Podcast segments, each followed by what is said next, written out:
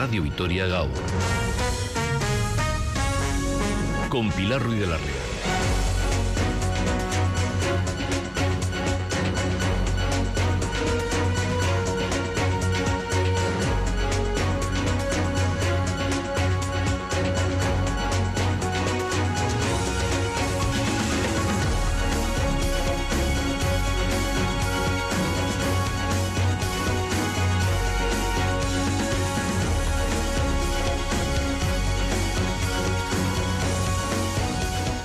Eh, bueno, en Gasteiz, eh, uno, Narava, comenzamos semana, comenzamos eh, de lunes, eh, cuando pasan 5 minutos de las 10 de la mañana, temperatura 16 grados y el cielo encapotado. Y comenzamos hablando de las becas Global Training. ¿Han oído hablar de ellas? Seguro que nuestros hijos e hijas sí.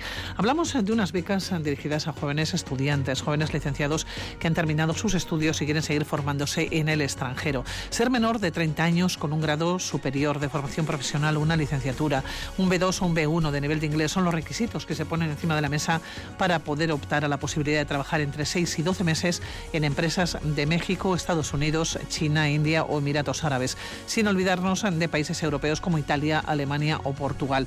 Unas becas promovidas por el Departamento de Desarrollo Económico y Competitividad del Gobierno Vasco. ¿Quieren saber más? Se lo contamos aquí en Radio Vitoria. Comienza el magazine.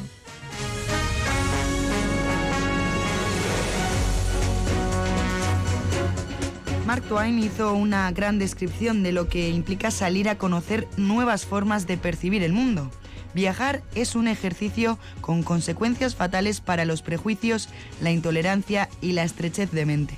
Ahora basta con imaginar todo lo que se puede lograr cuando ese viaje se hace en específico para desarrollar toda una multitud de habilidades y competencias personales y profesionales. Es lo que hacen los y las jóvenes que realizan las becas Global Training, que potencian la movilidad transnacional de la juventud de la comunidad autónoma del País Vasco para realizar actividades y proyectos relacionados con su perfil académico y profesional en empresas y organizaciones de países extranjeros con un plan de formación práctica previamente planificado. Se trata de una oportunidad de crecimiento que trasciende el ámbito académico para tocar las emociones que marcan un antes y un después en la formación de un estudiante. Toda una aventura que quienes la experimentan no la olvidan en la vida. Alejarse de la zona de confort familiar siempre ha sido una práctica inherente en la juventud, esa maravillosa etapa de la vida llena de inquietud intelectual y vacía de nostalgia. Solo hace falta un empujón para aventurarse. Global Training ofrece 80 becas y brindan la oportunidad de realizar prácticas remuneradas en el extranjero de entre 6 y 12 meses. El plazo ya está abierto y se cerrará el próximo 18 de julio. Destinos como Perú, Costa Rica, Italia o Australia, entre otros muchos, están a la espera de que aquellas personas menores de 30 años se animen a formar parte de este viaje. Una inversión a futuro, un reto al que se enfrentan con muchas ganas e ilusión y que vamos a conocer en los próximos minutos en Radio Vitoria Caur Magazine.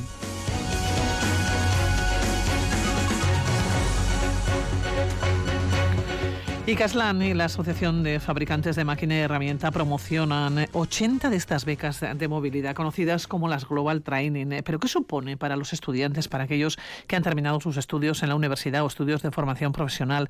Sergio Fidalgo, responsable de Caslan Mobility. Estamos ante una oportunidad única. ¿Cómo estás, Segurón? Buenos días. Bueno, bueno, pues sí, la verdad es que esto es, un empujón para, para sus currículos personales. ¿eh? No solamente profesionales, sino también para lo, lo personal. ¿eh? Es, una, es una apuesta muy fuerte la que hacen ellos. Es un esfuerzo muy grande, mucho. Hablamos de la primera oportunidad laboral para muchos de estos estudiantes que acaban de terminar. Es un trabajo y además fuera de casa. Sí, sí, eso, eso yo creo que es la, una de las características del programa, ¿verdad? Porque no van a estudiar, ya van a trabajar, ya están, han terminado sus estudios y muchos de ellos, la mayoría, más de la mitad, yo creo que está un 60%, nunca ha trabajado. Entonces, la primera experiencia personal, pues igual a 3.000 kilómetros de casa, un ambiente diferente, cultura, lengua, se tienen que buscar alojamiento, para adelante, para atrás. Pero, Sergio, es toda una experiencia de vida, no solamente esa experiencia laboral, porque muchos de estos chavales entiendo que tienen 22 años. Bueno, hay un margen ¿eh? bastante amplio porque es hasta los 30 años, pero bueno, que toque con 22 años eh, o 21 años o 20, acaba de salir del cascarón prácticamente. ¿eh? sí, hombre, por la experiencia de estos últimos años que llevamos ya seis, los mayorcitos también lo, pasan lo suyo, ¿eh? porque vamos, tienen igual 26, 27 años, pero nunca han dado este salto. ¿eh?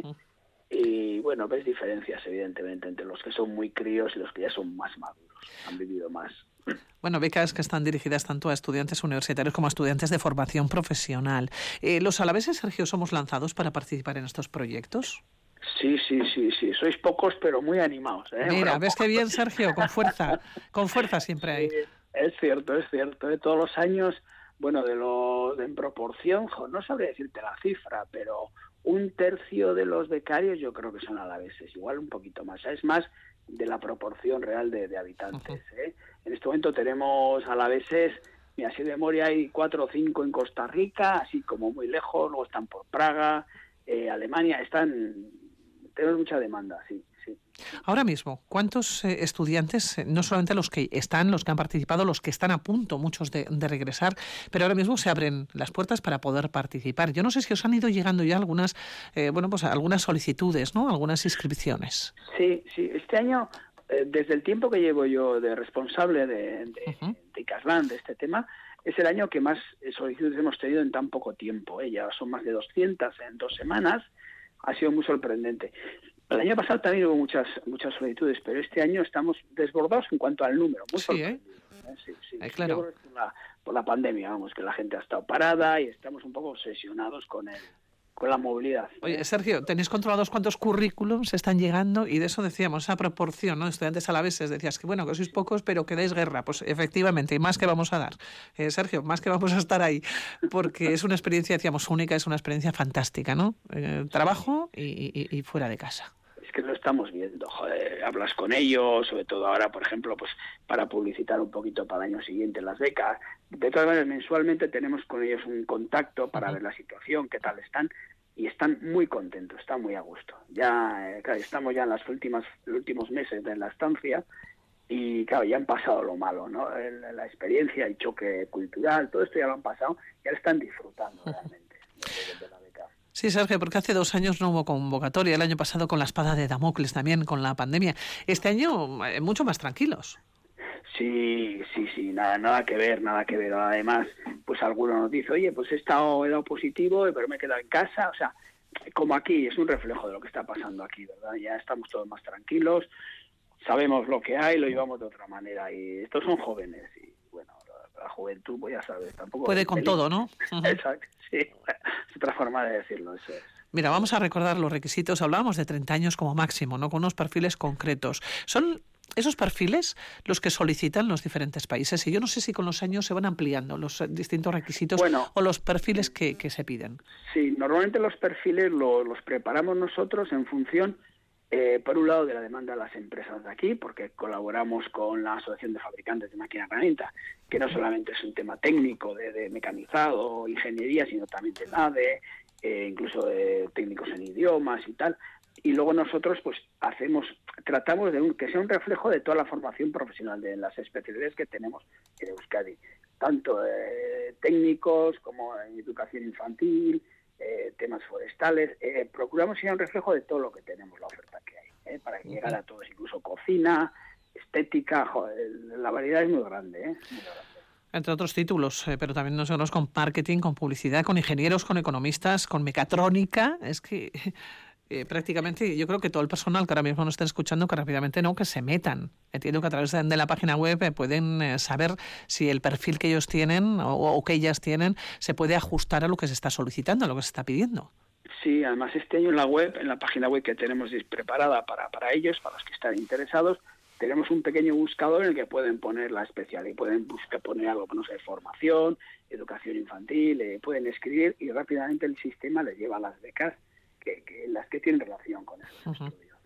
Oye, eh, Sergio, ¿se consiguen los objetivos? ¿Se vuelven más preparados? ¿Vuelven con otra apertura de miras? Sí, sí, sí, sin duda, ¿eh? sin duda.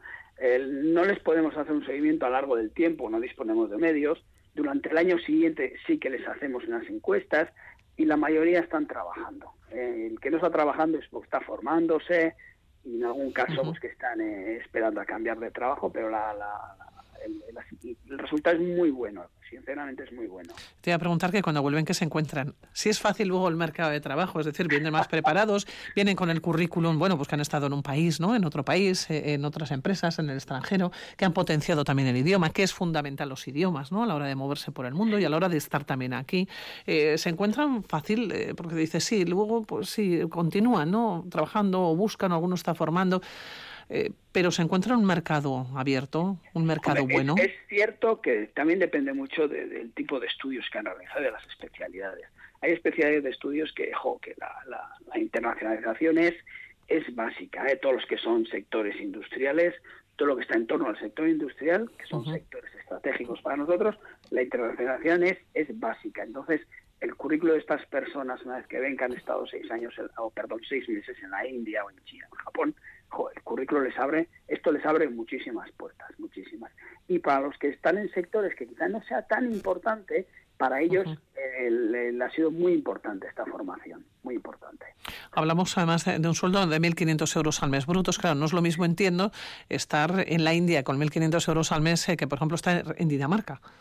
Ese es el problema de esto, que con 1.500 euros, según en donde estés, pues te da para... Pues, pues eres la reina del mambo, o el rey del mambo, pero claro, eh, si estás en Dinamarca, pues quizás con 1.500 euros bueno, no llegas a final de mes. Eso es, bueno, muchas veces la misma empresa donde está les echa una mano con alojamiento, ninguno ha venido quejoso de que no les ha llegado el dinero. ¿eh? Además nosotros, eh, la beca, si por ejemplo van a salir el 1 de enero, en diciembre de este año les hacemos un ingreso de tres meses de beca, unos 4.500 euros, un poquito más, se les ingresa ese dinero pues para que puedan hacer frente. A priori, que eso es importante, ¿no? No tener que desembolsar desde el principio.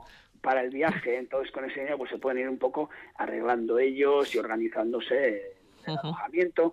Incluso algunos coincide que van varios al mismo país, es pocas veces sucede, pero también también puede ocurrir que haya un grupito, tenemos dos grupos, uno en Praga y otro en, creo que es Costa Rica, que han coincidido en mismas fechas y todo. Y buenas condiciones de trabajo, que es importante.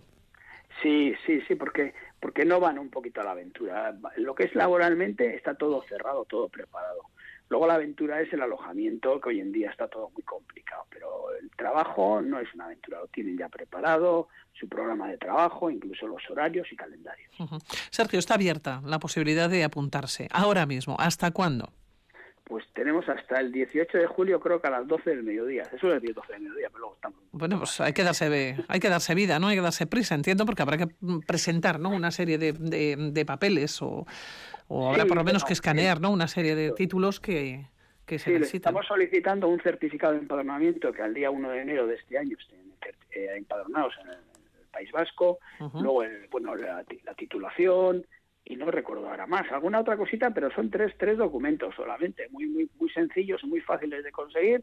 En la misma página web los pueden, pueden descargar la información, pueden subir las cosas, o incluso pueden, en la misma web, pueden simplemente rellenar un formulario y nosotros nos ponemos en contacto de ellos, con ellos. ¿eh? Está, se lo estamos haciendo, vamos, muy fácil poniendo. Muy, bueno, Sergio, ¿te parece que se lo preguntemos a ellos, que los tenemos al otro lado del leo telefónico? Ah, pues, pues claro que sí. Comenzamos con Isabel Obispo, ella salió el pasado mes de enero rumbo a Florencia, titulada en Educación Infantil, primero en formación profesional y después en la universidad. Isabel, ¿cómo estás? Uno, buenos días. Hola, buenas. Eh, sí, la verdad es que muy contenta. O sea, ha sido una experiencia eh, muy, muy buena. O sea, vamos, eh, preciosa. Aterrizando, ¿no, Isabel? Sí, justo ayer, porque hubo un cambio de última hora con los aviones, con esto de las huelgas y eso, y me he tenido que adelantar un poco la fecha, pero bueno, o sea, he aprovechado al máximo hasta el final, así que, vamos, ningún problema. Isabel, ¿cómo ha sido tu experiencia en Florencia? Primero, ¿por qué te apuntaste a las becas Global Training y cómo, y cómo ha sido? ¿Cómo lo has vivido? Pues mira, siempre había querido, o sea, irme fuera a estudiar o a trabajar o lo que sea. Lo que pasa que entre una cosa y otra, como tenía atadas cosas en Vitoria y así, pues nunca había tenido oportunidad. Y justo este año, pues justo estaba eh, sin hacer nada y así. Y mi madre vio en, el periódico la noticia, o sea, el anuncio de la Global Training, y me apunté y dije, oye, pues vamos a probar, a ver, que oye, parece que este es mi año. Y nada, pues hice la entrevista y eso, que salí muy contenta y pues hasta aquí. Eh, ¿Seleccionaste tu Florencia? ¿Te tocaba o era el lugar ¿no? donde iban a ir pues, las personas tituladas, en este caso en educación infantil? No, en principio iba a ser a Fabriano, a otra ciudad de aquí de Italia, eh, un pueblecito, o sea, un pueblecito, perdón. Eh, lo que pasa es que justo eso, eh, cuando hicimos la formación y eso, porque antes de viajar hacemos una formación de dos semanas, eh, pues me surgió la posibilidad de Florencia, que me comentó Sergio, y pues oye, oye, mucho mejor, la verdad. O sea, una ciudad así grande, conocida y para viajar y todo, las conexiones, mucho mejor. Seis meses en Florencia, seis meses en Italia. ¿Qué tal se vive? Muy bien, la verdad es que precioso. O sea, es que es una maravilla, es que es el, el museo en la calle, o sea, muy, muy bonito. Y la vida y todo, la cultura, la gastronomía, eh, o sea, una pasada, o sea, muy contenta. Tú has estado trabajando, además, en, en un colegio. Es muy diferente el trabajo. Yo no sé si tenías algún tipo de experiencia, o sea, cuando ya fuiste a Florencia, no sé si ha sido tu primer trabajo. Eh, no, sí que había trabajado en Vitoria. Lo que pasa que, claro, aquí en Florencia estuve trabajando con la metodología Montessori, que en Vitoria nunca había trabajado con ella, o sea, sí que lo había lo habíamos estudiado en la universidad y en el grado y así, pero claro, la práctica como tal eh, nunca. Entonces, claro, en este caso, o sea, en ese sentido sí que ha sido muy diferente. Eh, pues eso, al final es una ha sido una metodología nueva para mí que me ha servido para aprender mucho y poner un poco en práctica lo aprendido, lo que ya sabía, vaya.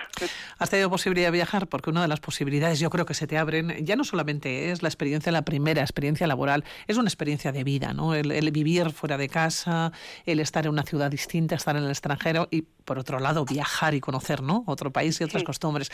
¿Has tenido posibilidades de Florencia de moverte por Roma? Bueno, por Roma, fíjate, por Italia. He pensado en Roma porque me ha venido, me parece una ciudad maravillosa también. Eh, sí, la verdad es que, o sea, es que creo que me he movido, eh, o sea, el 90% de los fines de semana. Encima, la eh, tenemos la suerte, o sea, hay la suerte en Florencia de que la conexión de trenes es una maravilla, o sea, y de precios así súper bien. Y la verdad es que me he movido por todos lados, incluso aviones que desde Pisa hay mogollón de ofertas y así, o sea, nos hemos ido hasta Grecia, Santorini, o sea, la verdad es que una pasada. Y luego en qué envidia, Isabel, qué envidia me estás dando ahora mismo.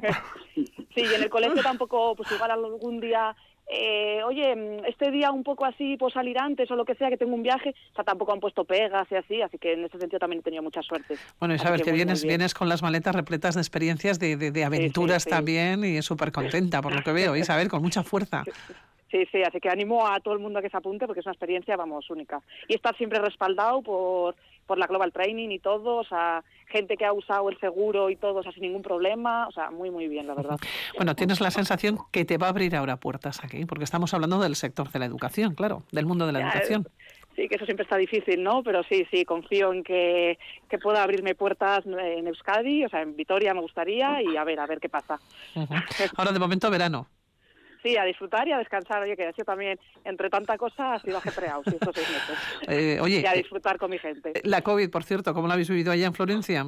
Pues era parecido a España, la verdad. O sea, el tema, eso, mascarillas y todo, como en España. O sea, no había, no había mucho cambio y luego, pues eso, algún caso en el cole y así, pero bueno, a mí por suerte no me ha tocado, así que bien. Sergio, te estaba sonriendo, estaba sonriendo y se te oía, ¿no?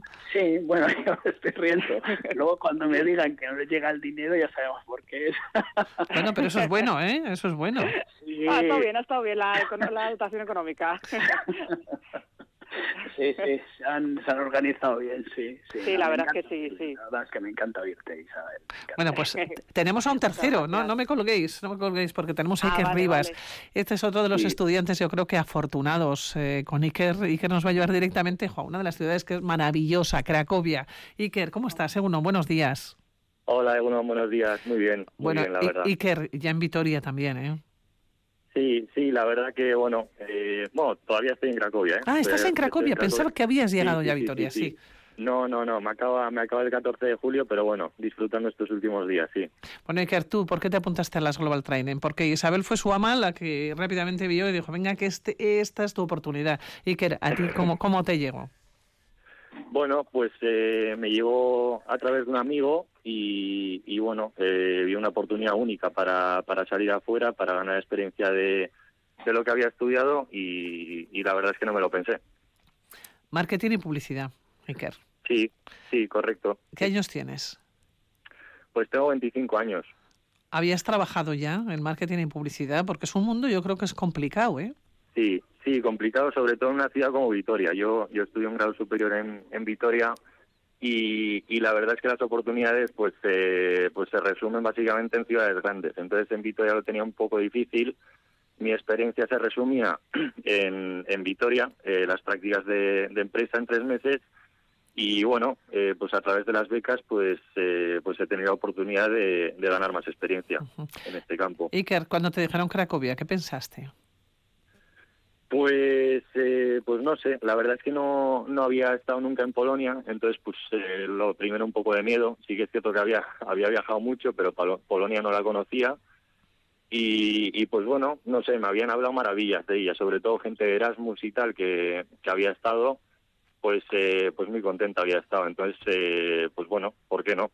Bueno, es, una ciudad es una ciudad preciosa. Cracovia. Sí, sí, sí. Ahora, ahora después de seis meses puedo decir que es una ciudad, una ciudad que tiene todo, la verdad. Bueno, un sitio, desde luego, al igual que Florencia, ¿eh? que estábamos hablando con Isabel, son, bueno, todos los sitios yo creo que son dignos de, visitar, ¿no? Tu experiencia, Iker, en un puesto de trabajo, en un puesto de trabajo seis meses seguidos, ¿no? En principio. Sí. ¿Cómo, cómo ha sido? Bueno, pues bastante enriquecedora, tanto a nivel personal como, como, como profesional. Eh, pues, eh, pues puedo decir que me ha cambiado, me ha cambiado para bien, está muy a gusto.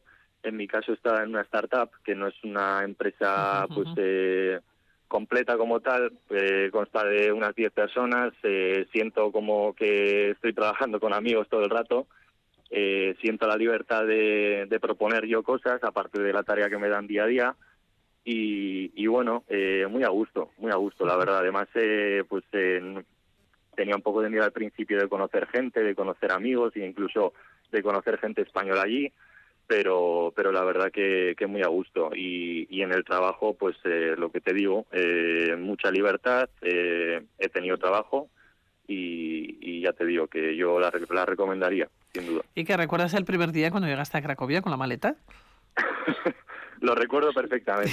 Me, Isabel, empieza a pensar tú también el primer día tuyo en Florencia, ¿eh? pero Iker, vamos contigo con Cracovia. Sí, yo, yo te cuento, me recibieron menos 8 grados y dije, pues yo aquí creo que no aguanto ni un mes, pero bueno. y, y nada, pues, eh, pues bastante duro, con la incertidumbre de, de joder, que, que, me, que, me depara, que me depara el trabajo, que me depara la ciudad y, y bueno, eh, sobre todo el, tiempo. Eh, yo pasaba por la calle, no había gente, se hacía de noche a las 4 de la tarde, eh, bastante duro. Pero bueno, a medida que pasaba el tiempo ya vi que, pues que bastante a gusto. Qué ciudad más bonita, por cierto. Eh, Iker, en, claro, había que buscar también piso, casa, ya lo llevabas de antemano. Sí, sí, lo llevaba de antemano por suerte, por suerte porque, porque bueno, eh, tuve, tuve la suerte de, pues, mediante grupos de Facebook, había también inmobiliarias online y demás, y, la verdad es que no tuve problema, no tuve problema y tuve bastante suerte porque porque coincidió que, que quedaba libre un piso pues en pleno centro de Cracovia, que, que coincide que, que mi puesto de trabajo está está muy cerca y, y nada, ni me lo pensé, ya, ya fui con un piso ahí allí cogido y, y, pues eso, tuve bastante suerte. Estabas en Cracovia, te ha dado tiempo desde luego a visitar Polonia. Eh, bueno, no mucho. De no hecho, mucho. Eh, a ver, Iker, bueno, Cracovia, Auschwitz, eh, seguro que has visto que lo tienes muy cerquita. Sí, sí, nada, Cracovia con los ojos cerrados, puedo, puedo, ir donde quiera. Pero lo que es Polonia, la verdad es que no mucho, porque al final entre entre un grupo que he formado de, españoles y amigos y planes que surgen los fines de semana, la verdad es que no he salido mucho. Y siempre se proponen cosas pero no no se llevan a cabo vamos a decir. Entonces pues eh, pues he estado en, en Zakopane por ejemplo que es un, un, pueblo que está alrededor de una hora y media de Cracovia que, que es un pueblito así de nieve y tal eh, que al, eh, al lado de las montañas. Pero lo que es Varsovia y ciudades así importantes no las he visitado pero es decir que tengo tengo idea de visitarlas porque me, me sobran ahí unos días eh, desde el 14 de julio hasta el 18 que me, que me volveré a Vitoria, pues tengo pensado visitar alguna ciudad claro. y no irme con, con las manos vacías. ¿Vértigo de volver a casa, Iker? Eh, bueno, eh, no sé, no, no mucho, la verdad. Eh, mi plan ahora mismo es disfrutar del verano y, bueno, eh, sí que tengo una pequeña idea de, buscar trabajo allí después de verano, porque al final, al conocer la ciudad y, y demás, pues como que tengo bastante hecho. Entonces, eh, pues sí que tengo idea de buscar algún algún trabajo después de verano por allí, la verdad. ¿Pero en Vitoria? No, no, no, en, Cracovia. En Cracovia, o sea, tienes pensado, vuelves a casa, pero quizás te vuelvas otra vez a Cracovia. Sí, pues existe una posibilidad, la verdad. Bueno, eso es lo que tiene. Eh, Isabel, Florencia, primer día. Eh, no, pues yo la verdad es que bastante bien, porque justo, o sea, pudo venir mi pareja conmigo porque tenía vacaciones y así aprovechamos el viaje un poco turístico. Y luego con las de la Global Training, que también iban a Florencia, eh, hicimos así un grupo desde el primer día eh, de WhatsApp y ya, pues vamos, el segundo día, como estábamos ya todas ahí, pues ya hicimos y, y la verdad es que hubo muy buena conexión y todo, así que sola como tal no me sentía nunca. Y, segura que la, y seguro que la temperatura mejor, esos 8 grados bajo cero que Iker tenía en Cracovia, seguro que tú no lo has Sí, sí, tenido. seguro, sí, sí, sí. De hecho, en Vitoria hacía peor, así que la verdad es que yo contenta por esa parte. Bueno, pues Iker, eh, Isabel, os deseamos desde luego lo mejor, la mejor de las suertes, Muchas ¿no? Es Muchas una, gracias. es una experiencia desde luego única, es salir de casa, pero también es ese primer trabajo, es conocer eh, el mundo, ver también cómo se mueven ¿no? Eh, por otros eh, lugares y desde luego es, es maravilloso. Entiendo tanto Isabel Iker como que animéis a todo el personal que nos esté escuchando Sí, ahora sí, mismo sí. que cumpla lo- los requisitos, que se apunte, ¿no? Sin duda, Sí, sin por duda. supuesto. O sea, es una experiencia única. Bueno, pues Isabel Iker, que así nos vamos a despedir, que muchísimas gracias. Mía Esker. Gracias, Vale. Agur. Agur, Agur. agur. Bueno, Sergio, tengo la sensación que, que vais a tener miles de propuestas después de escuchar a Isabel y Iker, ¿eh? Estoy encantado, les estoy oyendo, no le- les conozco de las entrevistas, claro, ya no he estado con ellos y parece que están preparados, pero te juro que no están preparados, ¿eh? Me encanta oírles, me encanta. Bueno, pues como digo, que vais a tener, no sé si miles, pero igual mm, cientos eh, de personas que, que van a entrar ahora en la página web o dentro de las próximas horas y van a decir, bueno, a ver si cumplo los requisitos, a ver si puedo hacer. Es una oportunidad, es una oportunidad, decíamos al comienzo, única y que desde luego que a nadie se le, a nadie se le olvide. Pues eh, Sergio Fidalgo, que es un placer de verdad que hayas atendido también la llamada de Radio Vitoria. Ahora días de curro, ¿no? Días de trabajo todavía. Siempre cuando Sí. estamos hablando de la educación nos da la impresión que llega julio y estáis de vacaciones, pero no es así. No, el mes de julio ya hace mucho que muchos profesores están eh, al pie del cañón preparando cosas, ultimando detalles. ¿eh? Ujú. Yo ya llevo años sin dar clase, pero vamos, la educación no se acaba. Pero No se acaba. Ahí seguís y de momento Sí. nos queda gran parte de este mes de julio para poder apuntarnos, ¿no? Para poder estar. Sí, en la página web de Caslan o, o AFM, Gastea Cacherrial, entrando allí, ahí tienen toda la información. Es muy interesante, mucho. Bueno, Sergio Fidalgo, responsable de Caslan eh, Mobility, que es Carricasco, por atender la llamada de Radio Vitoria. Le recordamos estas becas en Global Training, oportunidad única, venga, que se apunten. Los que tengan la posibilidad, tengan menos de 30 años y cumplan los requisitos, desde luego que lo intenten. Sergio, Millasker, Es que ricasco soy. agur, agur. Oh, yes, I said it.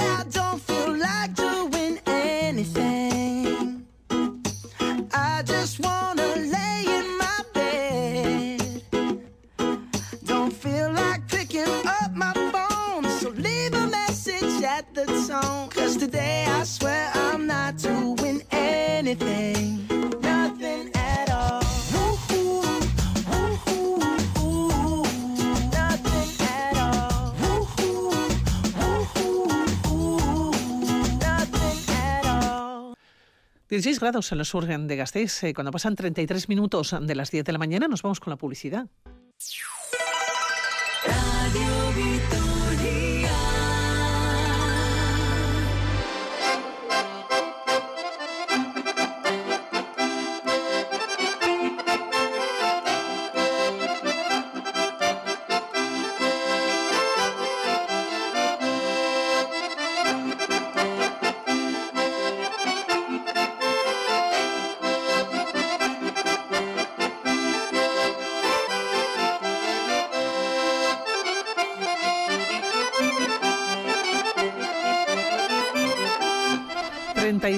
Minutos eh, pasan de las 10 de la mañana y la música, la música festiva. Estamos en el mes de julio, estamos en un mes veraniego por excelencia, aunque no lo parezca. La temperatura de 16 grados no lo marca. Pero estos meses eh, veraniegos pensamos en vacaciones, nos movemos y generalmente cuando nos vamos acercando a diferentes ciudades, bueno, siempre nos gusta llevarnos un souvenir o un recuerdo. Y Roberto, ¿tú has estado buscando recuerdos? Eh, bueno, yo he buscado un jersey, me da igual. O sea, voy en lugar de un souvenir, pues un jersey comprado en Guereñu, por ejemplo, que está ahí en la Plaza General podría Loma, ser. podría ser, bueno, de hecho va a ser. Y, y nada, pues oye, que Más de uno, probablemente la última semana. seguro. Seguro que ha cogido. comprado. Y además esta semana entramos ya de lleno en, la, en el inicio de las fiestas patronales de un montón de sitios. O sea, Pamplona. De las grandes. De las De grandes, las de las grandes. Después tenemos Gasteiz, bueno, bueno, ya sabéis toda esta historia. Eh, tenemos al teléfono a Miquel López de Guereñu, que es el allá. responsable, jefe, mm, pope, eh, no sé, que se define el mismo de regalos de, de souvenirs. Miquel. ¿cómo estás? Muy buenas. Hola, buenos días, familia, muy buenos días. Bueno, ¿cómo te defines? ¿Qué eres? ¿Qué eres tú? Eh, el que hace un poco de todo. Bueno, No me queda otra, no mientras queda salga todo. Sí, Por cierto, eh, ahí estamos, ahí estamos. eh, Miquel, estamos hablando de souvenir y Roberto, bueno, ha puesto el dedo en la llaga. Muchos jerseys. Sí, bueno, es que el tiempo no está acompañando mucho. Pero bueno, vamos a, a pensar que, que ahora que llega a San Fermín y a Pamplona, a ver si nos trae unos rayos de sol aquí a Vitoria. Y eso, eso ayuda a que la gente se anime y a que, a que vendamos un poco más las camisetas, que es ahora el momento, creo yo, más de la camiseta que del jersey.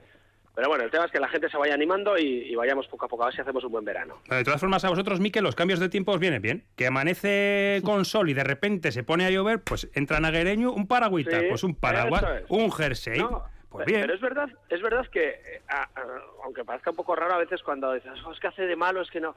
Pero también es verdad que cuando hace muy bueno, por ejemplo, esta semana que hizo tantísimo calor, Sí. pues tampoco, yo lo noto que no vendo nada. Porque también es verdad que la gente pues se va a la playa o se va a la piscina y parece que haces menos turismo. A veces cuando el tiempo no está tan bueno, bueno, pues dices, bueno, vamos a conocer Vitoria, vamos a, a dar un paseo por la llanada, vamos a... Entonces, bueno, a veces a mí que, que no haga muy bueno tampoco me viene mal. Oye, ¿tenéis regalo estrella para este año o más o menos los habituales? Joder, pues vamos a, vamos a ver, que llevamos dos añitos sin, sin fiestas, es mi, mi momento fuerte del año, tenemos las camisetas, hemos hecho con Kukusumusu otra vez un diseño muy bonito de, de una camiseta para las fiestas de Vitoria, los pañuelitos de fiestas, todas esas cosas que llevábamos dos años sin pedir nada, pues hemos vuelto a pedir, esperemos que, que la que se vendan. nos anime Oye, Miquel, pero ¿quién entra a Guereño? Yo no sé si entra eh, el vitoriano toda la vida, el VTV, a comprarse, por ejemplo, pues esos detalles, Claro, esas camisetas claro, que son nuevas. O quien entra es el turista que aparece, que está en uno de los hoteles. sí, hombre, yo, eh, sobre todo, eh, a varias veces que me habéis entrevistado en otros sitios, Sí. que, que me entrevistan, yo siempre no dejo de agradecer a la gente de Vitoria que estos dos años han sido muy duros y gracias a ellos he subsistido, porque lógicamente el turismo ha sido cero. Pero bueno, nosotros llevamos toda la vida en Vitoria, ya sabéis, y la- tenemos mucha clientela fija de regalos, de cositas típicas de aquí, que bueno, que también se regalan entre, entre la gente de aquí, y gracias a ellos hemos mantenido el tirón. Ya, pero claro, el turismo lo necesitamos también. Nosotros tenemos ahí eh, mitad es Vitoria, mitad turismo. Entonces, bueno, pues se nos juntan un poco las dos cosas, pero el vitoriano espero que venga mucho a vernos estos días. Pues seguro que sí, entre el 50% de turismo, 50% de Vitoria, este año, vamos, que lo vas a petar. Hombre, O sea, hombre, espero, espero, hay que recuperar mucho. y eso desde luego. yo- de que lo hemos pasado mal estos años, entonces ahora hay que recuperar, pero estoy seguro que vamos a recuperar. Sí, oye, además que tú te manejas perfectamente. Cuando entran turistas ingleses, alemanes, franceses, tú te manejas bien en los tres idiomas, con lo cual no tienes problema, ¿no? Yo no tengo ningún problema. Habiendo Como pasta. digo, yo, como digo yo, tengo un inglés para vender. Luego ya... en la calle es diferente, pero para vender me, me defiendo. Como como dice Roberto, mientras haya pasta para gastar, Y uno gente- habla en el sí. idioma que tenga que hablar. Y género Si para vender. está o con sea. ganas, eso si la gente está con ganas, tenemos cosas bonitas, ya sabéis. Y bueno, muy- mucho- muchos caprichitos y un poco de todos los precios. Intentamos que todo el que quiera arribarse una cosita aquí, pues intentamos para todos los bolsillos. El que quiera gastar un poquito más o el que quiera gastar un poquito menos, pero bueno, nosotros encantados. Con tal de que la gente venga, nosotros encantados. Miquel, ¿cuántos años? Porque Joder, pues, decimos, llevas muchos años, toda la vida, sí, pero ¿cuántos Ya años? sabéis que Gereñu es de- Sí. desde siempre, como una publicidad que suele hacer a veces el periódico así, Gereñu desde siempre. Hombre, en General Loma pues ya vamos a hacer 20 añitos. Y en la Cuchi pues ya vamos a hacer también 12 añitos. O sea que bueno, bueno, yo creo que es una marca, como dice mucha gente, es una marca de Vitoria, Gereñu, Ujú. bueno, de- pues de- desde toda la vida, por decirlo de alguna manera. Oye, danos un repasito lo que tienes ahí en las baldas para, para vender, para colocar este año. Pues, Jerseys. Los jerseys, no, No, quedado los jerseys yo quiero dos. Ponme dos jerseys. Los jerseys. Sí, y camisetas, este eso ya se nos ha quedado claro. Sí, te- teníamos varias cositas con, con que, pues eso, con el tema este de la pandemia se nos echó abajo, pero ahora hemos vuelto a confiar en ello, que es sobre todo la temática Celedón y Virgen Blanca, de temas, pues una pulserita de plata, unos pendientitos, eh, colgantes, bueno, estábamos con ganas de hacer y hemos hecho toda una línea muy, muy vitoriana, como digo yo, y bueno, vamos a confiar, eso es un poquito la, ma- la mayor novedad. Luego ya sabes, bueno, pues eh, todo lo que sea de recuerdo, pues desde tazas, los imanes famosos, trabajamos mucho la plata, trabaja- pues ya sabéis que las camisetas, bueno, eso, eso es un poco lo de siempre. Pero este año hemos apostado fuerte por, oye, para la gente con el- la Virgen Blanca aquí en Vitoria, lógicamente tiene mucho Ujú. arraigo. Celedón también gusta, y bueno, hemos hecho cositas nuevas que espero que a la gente ya le están gustando, o sea que es buena señal. Y dices que en plata, plata de ley, claro, como pones de plata Sí, de ley. sí, claro, sí, una pulserita de recuerdo, una medallita. Luego también suele pasar un- una cosa curiosa, que en agosto sobre todo viene gente igual, tiene, no sabe, bueno, es que igual pasas por Vitoria y no sabe qué son las fiestas. Y eh, bueno, por lo menos otros años pasaba que la gente se queda como maravillada del ambientazo que hay en Vitoria. Y luego hay mucha gente que tiene, pues, su, o su mujer se llama Blanca, o la nieta, o la sobrina. Entonces quieren llevar un recuerdito de la Virgen Blanca de Vitoria y bueno, de esas cositas hemos hecho bastantes cosas. Oye, está siendo un buen mes. Este mes de junio pasado ha sido un buen mes para poquito. vosotros. Sí, ¿eh? Se le está costando un poquito, pero bueno, vamos a confiar. Lo que has dicho tú, ahora empiezan las fiestas de las grandes fiestas. Pamplona, a ver qué, qué tal les va a, a los navarros. Siempre mueve gente, porque sabes que San Fermín hay gente que va, pero es duro de aguantar. Y luego suelen hacer un poco la ruta por el resto de, las ciudades más próximas, y eso nos suele traer gente. Tenemos el Jazz de Vitoria. Bueno, tenemos, bueno, eh, esperemos que la normalidad. En la normalidad siempre hemos trabajado, Ujú. o sea que esperemos que este año también. Oye, cientos de turistas, ¿sabes? Yo no hago más que pensar, Roberto, eh, tienes que haber vivido un montón de situaciones y muchísimas anécdotas, porque claro, te entra Roberto, por ejemplo, o, o a comprar Sí. allá y ya es una anécdota de por sí, pero tienes que tener muchas. Yo me acuerdo una vez que entré y, y ¿Entraste? entró una chica. ¿Compraste? Fra- sí, compré, por Ah, bueno, supuesto. a ver, a ver. Iba con la unidad móvil y compré, a- Sí. aún y todo compré. Es que igual vas, estás dando la vara y no compras nada. No, no, yo doy la vara siempre, pero acabo. compras. Ah, Roberto pero- es de confianza, Roberto es de confianza. Bueno, vale. Pero acabo apopinando, ¿eh? Pero Bueno, sí con, con alguna. Yo, yo no sé si era francesa, alemana. Es verdad que se manejaba bien, ¿eh? En, en- en el idioma, pero. O sea, en- en- os entendíais perfectamente. Sí. Pero sí, ¿no? Con, yo creo que, anécdotas tienes que tener con gente que. Pues, oye, cosas de Yo- esto. Y, y acaba Yo, pidiendo- sobre todo, eh, bueno, hay muchas cosas, como dices tú, como estamos ahí eh, todo el día, como, como decimos, eh, te pasan cosas graciosas. Pero, eh, sinceramente, lo más gracioso suele ser, es lo que te digo, porque hay gente que igual hace eh, la ruta, va a hacer un tour, y por Vitoria, y elige agosto, y no sabe qué son las fiestas. Y de repente se, se presentan aquí un 6 de agosto, un 7 de agosto, y ven la ciudad como está, y hay gente que ha dicho, oye, que aquí no me quedo un día, que aquí me quedo dos o tres, porque esto hay que exprimirlo. Claro, ¿no? Y dirán, Porque "Men- les pilla menuda chufla". claro. Claro, porque nosotros lo vemos como algo normal, pero gente viene y dice, pero bueno, yo te digo, justo antes de la pandemia, bueno, eso pasaba muchas veces, que uno, oye, he cogido el tour y voy a hacer, pues eso, pues Donosti, voy a ir a Bilbao y voy a ir a Vitoria un par de días. Y viene y se encuentran las fiestas de Vitoria y dicen, pero ¿qué es esto? Entonces, bueno, eso suele ser bastante divertido porque la gente se sorprende a bien. y ya te digo que a veces alguno que venía para un día se suele quedar dos o tres. O sea que eso es buena señal. Miquel, ¿cierras alguna vez tú o estás todo el año.? No, no, no, no, no, no, no cerramos nunca. Y ahora en agosto estaremos todos los días las dos tiendas abiertas. Ya te digo que es, es nuestro mes y ahí no miramos que sea festivo o no festivo. Son, es nuestro momento fuerte, la gente es cuando se mueve, luego ya descansaremos un poco más adelante. Claro, Miguel, yo Pero estaba mismo- pensando que en agosto hacéis el agosto vosotros. Joder, pues ojalá. Se intenta, ¿no? Sí, sí, sí, sí. Es- Eso es nuestro mes fuerte. Porque mucha gente luego, sobre todo el que es de Vitoria aquí, que somos de toda la vida, eh, pues igual el 6, el 7, el 8 de agosto es cuando la gente se va de Vitoria, que es lo lógico, porque es cuando la gente tiene las vacaciones. Pero yo, esa semana de después, hasta el Día de la Virgen, hasta el 15 de agosto, suele ser una semana de, bueno, ojalá, como otros años ha sido muy buena, sigue siendo muy buena porque es cuando verdaderamente está el turismo. El turismo ya sabemos que se mueve, es nuestro mes fuerte, o sea que bueno, esas son nuestras ideas, a ver si luego todo, todo nos cuadra. Que sí, hombre, que sí, hombre de poca fe. Oye, ¿alguien, ha entrado a la tienda pidiéndote un helado o, o reservar una mesa para comer? o- Sí, bueno, sí, eso cosas raras también bastantes. Pero bueno, te digo, como estamos ahí en el centro y como suelo decir yo, también hacemos un poco de, guía turístico, porque hombre, siempre pues, si viene, yo enseguida intentamos, bueno, siempre dar buen servicio, la gente se lleva eh, grata imagen, no solo de la ciudad, sino la gente de Vitoria, lo amable que es. Oye, si te preguntan pues dónde hay que ir a comer o qué hay que ver, o bueno, pues intentamos, bueno, pues hacer un poquito también de oficina de turismo. Venga usted a mi casa, venga usted a mi casa, si no tiene sitio en el restaurante. No que vienen, no que vienen. No, no, es que seguro que van. Miquel, seguro que van. Bueno, Bueno, pues, Miquel, que te vaya muy bien, eh, que nos vaya muy bien, eh, que Muchas lo vendáis eh, todo. Muchísimas gracias por estar con nosotros aquí en la sintonía de Radio Vitoria. Miquel López Gareño, que un abrazo. Bueno, bueno, un abrazo y muchísimas gracias por llamar, ¿eh? Venga, un Agur. Venga, Agur, agur, agur,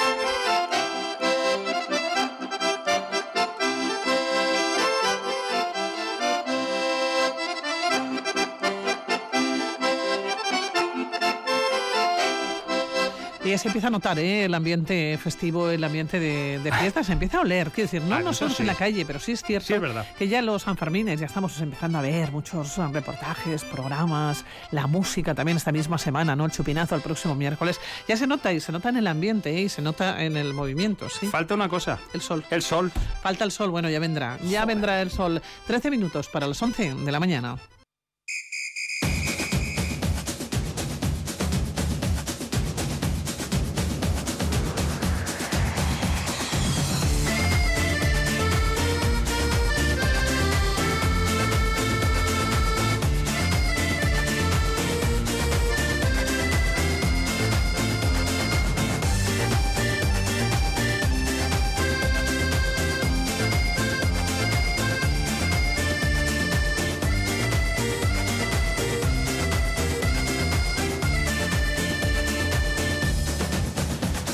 Decía que ya huele a fiesta. Están eh, escuchando ahora mismo esta canción y dicen, bueno, pues sí, estamos a lunes, eh, pero efectivamente pensamos en lo que vamos a poder hacer los próximos días.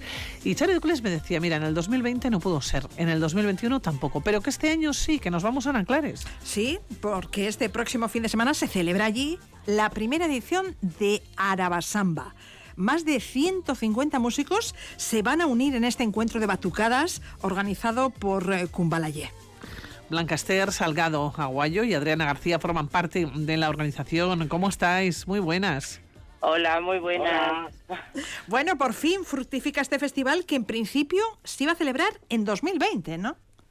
Sí, así es. Eh, ya teníamos todo preparado, pero cuando llegó la pandemia, pues tuvimos que retrasar todo. El año pasado también intentamos hacerlo. Tampoco pudo ser y este ya parece que es el definitivo. Bueno, a saber, porque estamos en, dicen, la séptima ola, ¿no? Nada, las olas que nos gustan son las del mar, estas ya. Bueno, Adrián, ¿por qué decidisteis organizar un festival de batucadas y por qué en Anclares? Pues mira, eh, la idea surgió un poco a raíz de ir a, a un encuentro de, que organizaba otra gente en Zaragoza y lo pasamos tan bien y fue tan, nos cuidaron tan bien que, que pensamos, pues ¿por qué no hacer uno aquí? Eh, decidimos hacer en, en Anclares porque, bueno, creemos que también elegir un pueblo eh, le da bastante vida al pueblo y es, es más fácil moverte entre esos espacios y, y bueno, eh, es un pueblo que está bastante cerca de Vitoria, entonces pues por eso decidimos hacer allí. Y el ayuntamiento os dio el ok y ala. Sí, el ayuntamiento le pedimos colaboración, igual que a la Junta y a los negocios locales y así, y pues tuvimos la suerte de que nos dijeron que sí. Muy bien. Claro, a mí lo que me llama la atención eh, cuando preguntaba Charo, ¿por qué en Anclares? ¿no? Y contestabas Adrián, eh, Blanca, a mí lo que me llama la atención muchísimo es decir, bueno, pero ¿qué pasa? ¿Que en Anclares está todo el mundo baila- bailando samba por la calle o tienen que haber alucinado también los vecinos y las vecinas? ¿O qué, Adrián? Eh, eh, bueno, hay gente que, que el, el tema de, de batucada lo confunde con batuca, que batuca es, em, creo, es un estilo de baile, pero batucada es percusión. Y hay gente que, que piensa que va a ser un encuentro de baile, que también vamos a bailar, pero, pero bueno, es, es eso más que nada de, de percusión. De todos modos, Nanclares es un pueblo muy musical. Hace unos días hablábamos de Loca Rock, que lleva ya Sí. años, sí, sí. Eh, llevan todo el verano organizando certámenes musicales. Yo creo que, que Nanclares es muy musical y a la gente de Nanclares le gusta la, le gusta la música y le gusta la fiesta. Pero además cuando estás escuchando música se te van los pies, porque es inevitable, Blanca. Eso es, sí, yo vivo en Anclares también y pues las últimas ediciones han celebrado el Locarrock, como dices. Este año ha empezado el Torcarrock también. También, también, con grupos locales, más. sí. Eso es. Sí. Y entonces yo también pienso que Nanclares es un pueblo bastante musical, entonces qué mejor forma que seguir con la fiesta. ¿no? Muy bien. Seguir movilizando Con al pueblo, otro tipo que de sí. estilos también, Sí, de sí, música, sí. que no sea solo rock. Un certamen en el que van a participar batucadas de todos los rincones del Estado. ¿De dónde proceden los músicos que se han inscrito? Pues bueno, eh, grupos como tal vienen desde Zaragoza, Barcelona, eh, grupos locales de aquí también eh, y de Madrid también. De Miranda Bien, bien. y bueno, gente individual también que no, pues por lo que sea no viene como grupo y, y decide animarse de forma individual. En total, 150 personas. Sí, más o menos sí, eh, unas 150, sí ha habido gente que se ha apuntado a ultimísima hora y bueno, unos 150, sí. Bien, bien. Todos bienvenidos. Bueno, habéis organizado conciertos, talleres y otras actividades para todos los públicos. Y os parece, vamos a pasar a detallarlas. El viernes, ¿a qué hora arranca Araba Samba? Vale, pues el viernes es, eh, claro, más o menos la hora, intentaremos que todo vaya en su sitio. De 7 a 7 y media hacemos el recibimiento pues, eh, pues para entregar un poco de información, eh, las pulseras y demás a la gente que llega. Pero bueno, entendemos que no todo el mundo puede llegar a esa hora. Y a continuación, Eh, de siete y media a nueve y media eh, comienza el, el taller, lo que es, digamos, la actividad principal, ¿no? Eh, que va a cargo de, de una, una mestre de, que viene de Zaragoza. Y pues eso, de siete y media a nueve y media. taller de batucada. Eso es, eso Sí, es. sí. Eh, no, no tenemos muy claro el estilo que va a hacer, porque va dentro de, de la samba hay diferentes estilos y hemos decidido que sea sorpresa. El- de ahí pasaremos a tiempo libre para que cada uno cene, ca- cada uno y cada una cene donde quiera, donde pueda. Y de ahí a las once y media de la noche comienza DJ Loro, que también es un, es bueno un, un DJ de aquí Para animar la noche, DJ Loro, muy bien. Bueno, vais a tener un, un fin de semana movidito, ¿eh? Bueno, comienza el viernes. sí. Espera que luego lo, que, lo que semana, nos ¿eh? viene el sábado y el domingo... Sí, sí, más cargadito aún, para que nadie se pueda aburrir, vamos, y para que haya para todos los públicos y todos los estilos de música. El sábado el programa se retoma a las 11 de la mañana, me decías. Sí, a las 11 empezaríamos con hinchables, pintacaras y sorpresas, que se haría en la Plaza del Pueblo. Y mientras sería otra vez eh, otro taller, eh, como el del viernes, de samba con la maestrina que viene de Zaragoza. Después a comer. Después haremos un descanso para que la gente se pueda tomar el vermú y pueda hacer gasto por los negocios locales. Y haremos la comida, que también la haremos en el- al aire libre y esperemos que no nos llueva, por lo menos que haga buen tiempo. Ajá. Y después empezaríamos ya la tarde con el taller de danza urbana a cargo de Alex Lor. Oye, eh, Blanca, has estado muy bien cuando has dicho lo del gasto en los eh, locales. Hombre, hombre, En claro, los locales, hacer- ¿no? ¿O qué? Hay que hacer gasto. En los comercios, es. claro. Claro. Y en los bares. Hay, Hay que tomar refrescos. El negocio local. Sí, hay que tomar refrescos, eso, Eso, es. eso. Eso es. Bien. Entonces, agua. el sábado a la tarde, curso de danza urbana y también curso de danzas vascas. En un encuentro de Eh, batucadas, un curso de danzas vascas. Eh, pero porque hemos querido hacer también que la gente que viene de fuera eh, conozca también un poco nuestra cultura. Ya Ah. sabemos que no, tiene no tiene nada que ver, pero es una forma de dar, dar a conocer a la gente que viene de Barcelona, de Madrid, de Zaragoza. Pues nos pareció algo interesante, que no tiene que ser todo eh, que vaya con- en relación con la Ya, ya, batucada. ya. pero- Les vais a enseñar a bailar la jota y el arenerín. Exactamente. Fandango. que se lleven un buen sabor de boca de lo que es nuestra tierra también. Muy ¿no? bien, sí, sí. Y después de los cursos de danza, empieza la exhibición de batucadas el sábado a la tarde. Eso es, que eso se haría otra vez en la plaza del pueblo, en la Rico en Parancha, y ahí sale cada grupo de los que se han inscrito para actuar en el Sambódromo, eh, haría media hora de exhibición de lo que suelen hacer normalmente ellos como batucada. Ya. Y a las 11 de la noche, tras la cena, conciertos. Eso es, empezaríamos ya con los conciertos. ¿Qué grupos van a participar? Pues vienen Samba da Prasa, que son de... Son de Zaragoza De y Zaragoza. tienen preparado un, un show, bueno, eh, que durará unos 50 minutos. Luego Hakuna Masamba, que hacen... mm, Yo las veces que las vi hacen como una fusión, o sea, no solo percusión, meten un toque de teatro, es muy, muy, muy interesante. Y luego ya de Versions, que son un equipo que hacen versiones, o un grupo que hacen versiones de aquí de Vitoria, que son de rock, que tampoco tiene nada que ver, pero bueno, nos parecía que eso habría que mezclar para que haya para todos los gustos. ¿Y el domingo? Y el domingo, pues ya sería un poco de once y media a doce, taller de repaso de lo que se ha aprendido durante el fin de semana. Y de 12 a 2, pues un pasacalle escalegira por todo el pueblo. Pues ya os decía yo que menudo fin de semana que van Sí, a sí, tener sí, los sí. vecinos, ¿no? De Enanclares y las vecinas. Sí, pues bueno, habrá de todos los gustos. Habrá gente que le parezca mal porque le molesten los tambores. A Bueno, otros pero eso es habitual, ¿no? Pero bueno, eso es. Pero nunca llueve a gusto de todos. todo. Sí, sí, Eso sí. es. Bueno, pues Blanca, Adrián, que os vamos a dejar allá, que muchísimas gracias por atender la llamada de A Radio. Vitoria, que lo A iremos, vosotros. que lo volveremos a contar, ¿eh? que estamos ante- en la primera edición de Arabasamba, que son más de Eso 150 es, eso músicos Sí. los que se van a dar. Nuestros cita, ¿no? compañeros de Déjate Llevar eh, se irán el sábado. Creo que van a vivir con vosotros esos eh, primeros, eh, pues, eh, primeras horas de, del festival y se lo harán llegar a todos nuestros oyentes. Arabasamba, una bien. fiesta, una celebración, un punto de encuentro en torno a la percusión.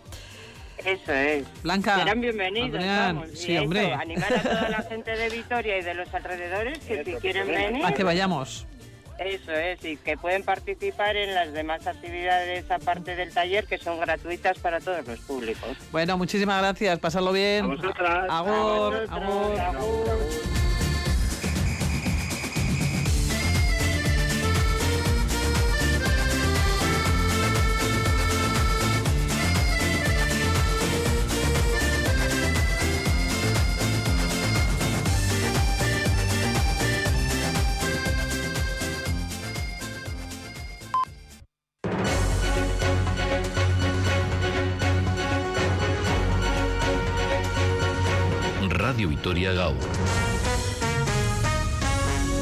Con Pilar Ruiz de la Rea.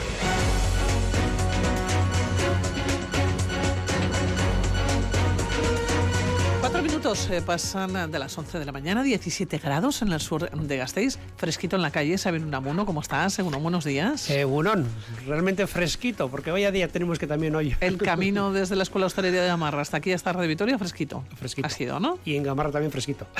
Bueno, pues ahí tenemos un premio, te va a gustar, un kit de plantas de jardinería Gorpilla. Es un premio muy diferente, Alejandra Aguilu. Qué, bueno, ¿Qué buenos tal, días. Pilar? Buenos días. Sí, un premio precioso. A mí personalmente me encantan las plantas y creo que es un premio bueno. Diferente. Diferente, ¿verdad? Diferente. Y además la sorpresa de encontrarte las plantas que, que te quieran regalar, que sabemos que seguro son preciosas y, y de temporada. ¿Quieren conseguir este premio? Bueno, pues lo que les pedimos es muy fácil, ya lo saben, saben la dinámica de este espacio, es que participen, que nos eh, planteen cuestiones que tengan que ver con la gastronomía. Bueno, a nosotras mejor a Sabino Unamuno, que es el que sabe que es para eso es profesor de la Escuela de Hostelería de Gamarra, y también pueden enviarnos fotografías al 656-787180 de los platos que estén preparando o de los que hayan preparado este fin de semana. Hoy es lunes y si prefieren enviar un correo electrónico, elmirador.eitv.eus es la dirección. Bueno, pues hoy tienes, eh, como todos los días y todos los lunes, nos traes muchas posibilidades para cocinar. Porque vas a hacer desde bases de salsa hasta fideuá, hasta chipirones. No les digo más a todos los oyentes. Así, ¿por dónde vas a comenzar?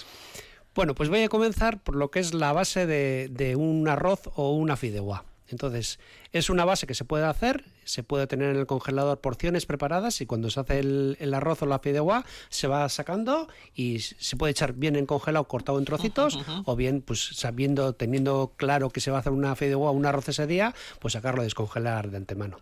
Entonces, es una base muy sencilla de hacer que vale para todas estas cosas, que sería, vamos a decir que sería un sofrito. Entonces, lo que vamos a hacer es en una sartén, poner aceite, echar unos dientes de ajo enteros y en el momento que empiezan a dorarse, le vamos a añadir unos pimientos choriceros secos, que previamente los hemos tenido a remojo, eh, un manojo de perejil, o sea, lo que es eh, un- bastante, bastante perejil, lo vamos a rehogar todo eso y luego le vamos a añadir eh, tomate de, de pera, que ahora ya empieza a ver, eh, pelado y, y cortado en trozos. Es decir, lo que vamos a hacer es, como vamos a hacer, una fritada, pero una fritada que va a llevar el- esos dos ingredientes.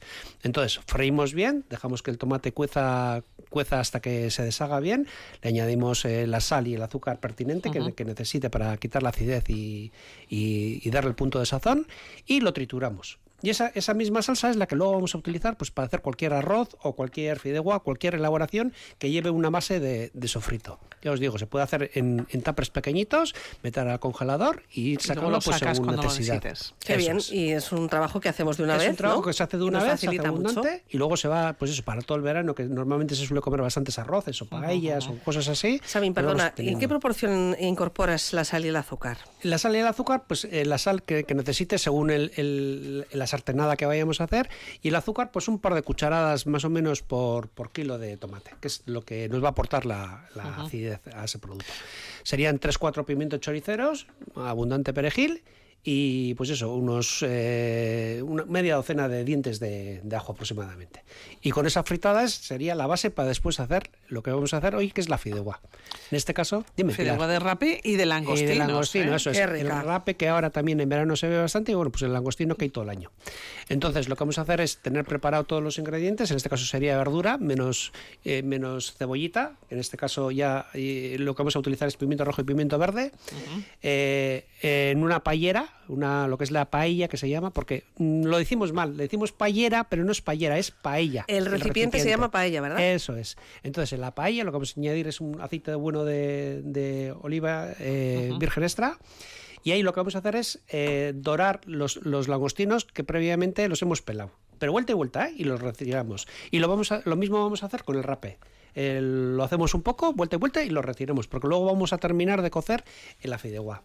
Entonces, eh, en ese mismo, en ese mismo aceite que tenemos ahí, le vamos a añadir pimiento rojo, pimiento verde. Yo no le añadido cebolla, pero bueno, se puede añadir si quiere un poquitín de, de cebolla. Se le da un par de vueltas para que coja un poquitín de, de color y, y ablande un poquitín el producto. Después le vamos a añadir eh, los fideos, que la fideuá es eh, pasta, sería el fideo que es un poquitín más gordo. Se puede hacer también con, el- con un fideo normal, no el caballo de ángel, ¿eh? sino que un poquitín de más de, de grosor. Y normalmente hay, hay una pasta especial que pone pasta de fideuá número Sí. 6, que es la que se utiliza, que es un- como un fideo redondo, que es hueco, y es el que se utiliza para ello. Entonces añadimos los fideos, rehogamos también con toda la, la verdura, le añadimos parte de esa salsa que previamente le Hemos teníamos hecho, hecho, sí. que hemos hecho, le damos una vuelta y le añadimos un buen fumet. En este caso, para unos 400 gramos de pasta vamos a añadir sobre un litro de, de fumet. ¿eh?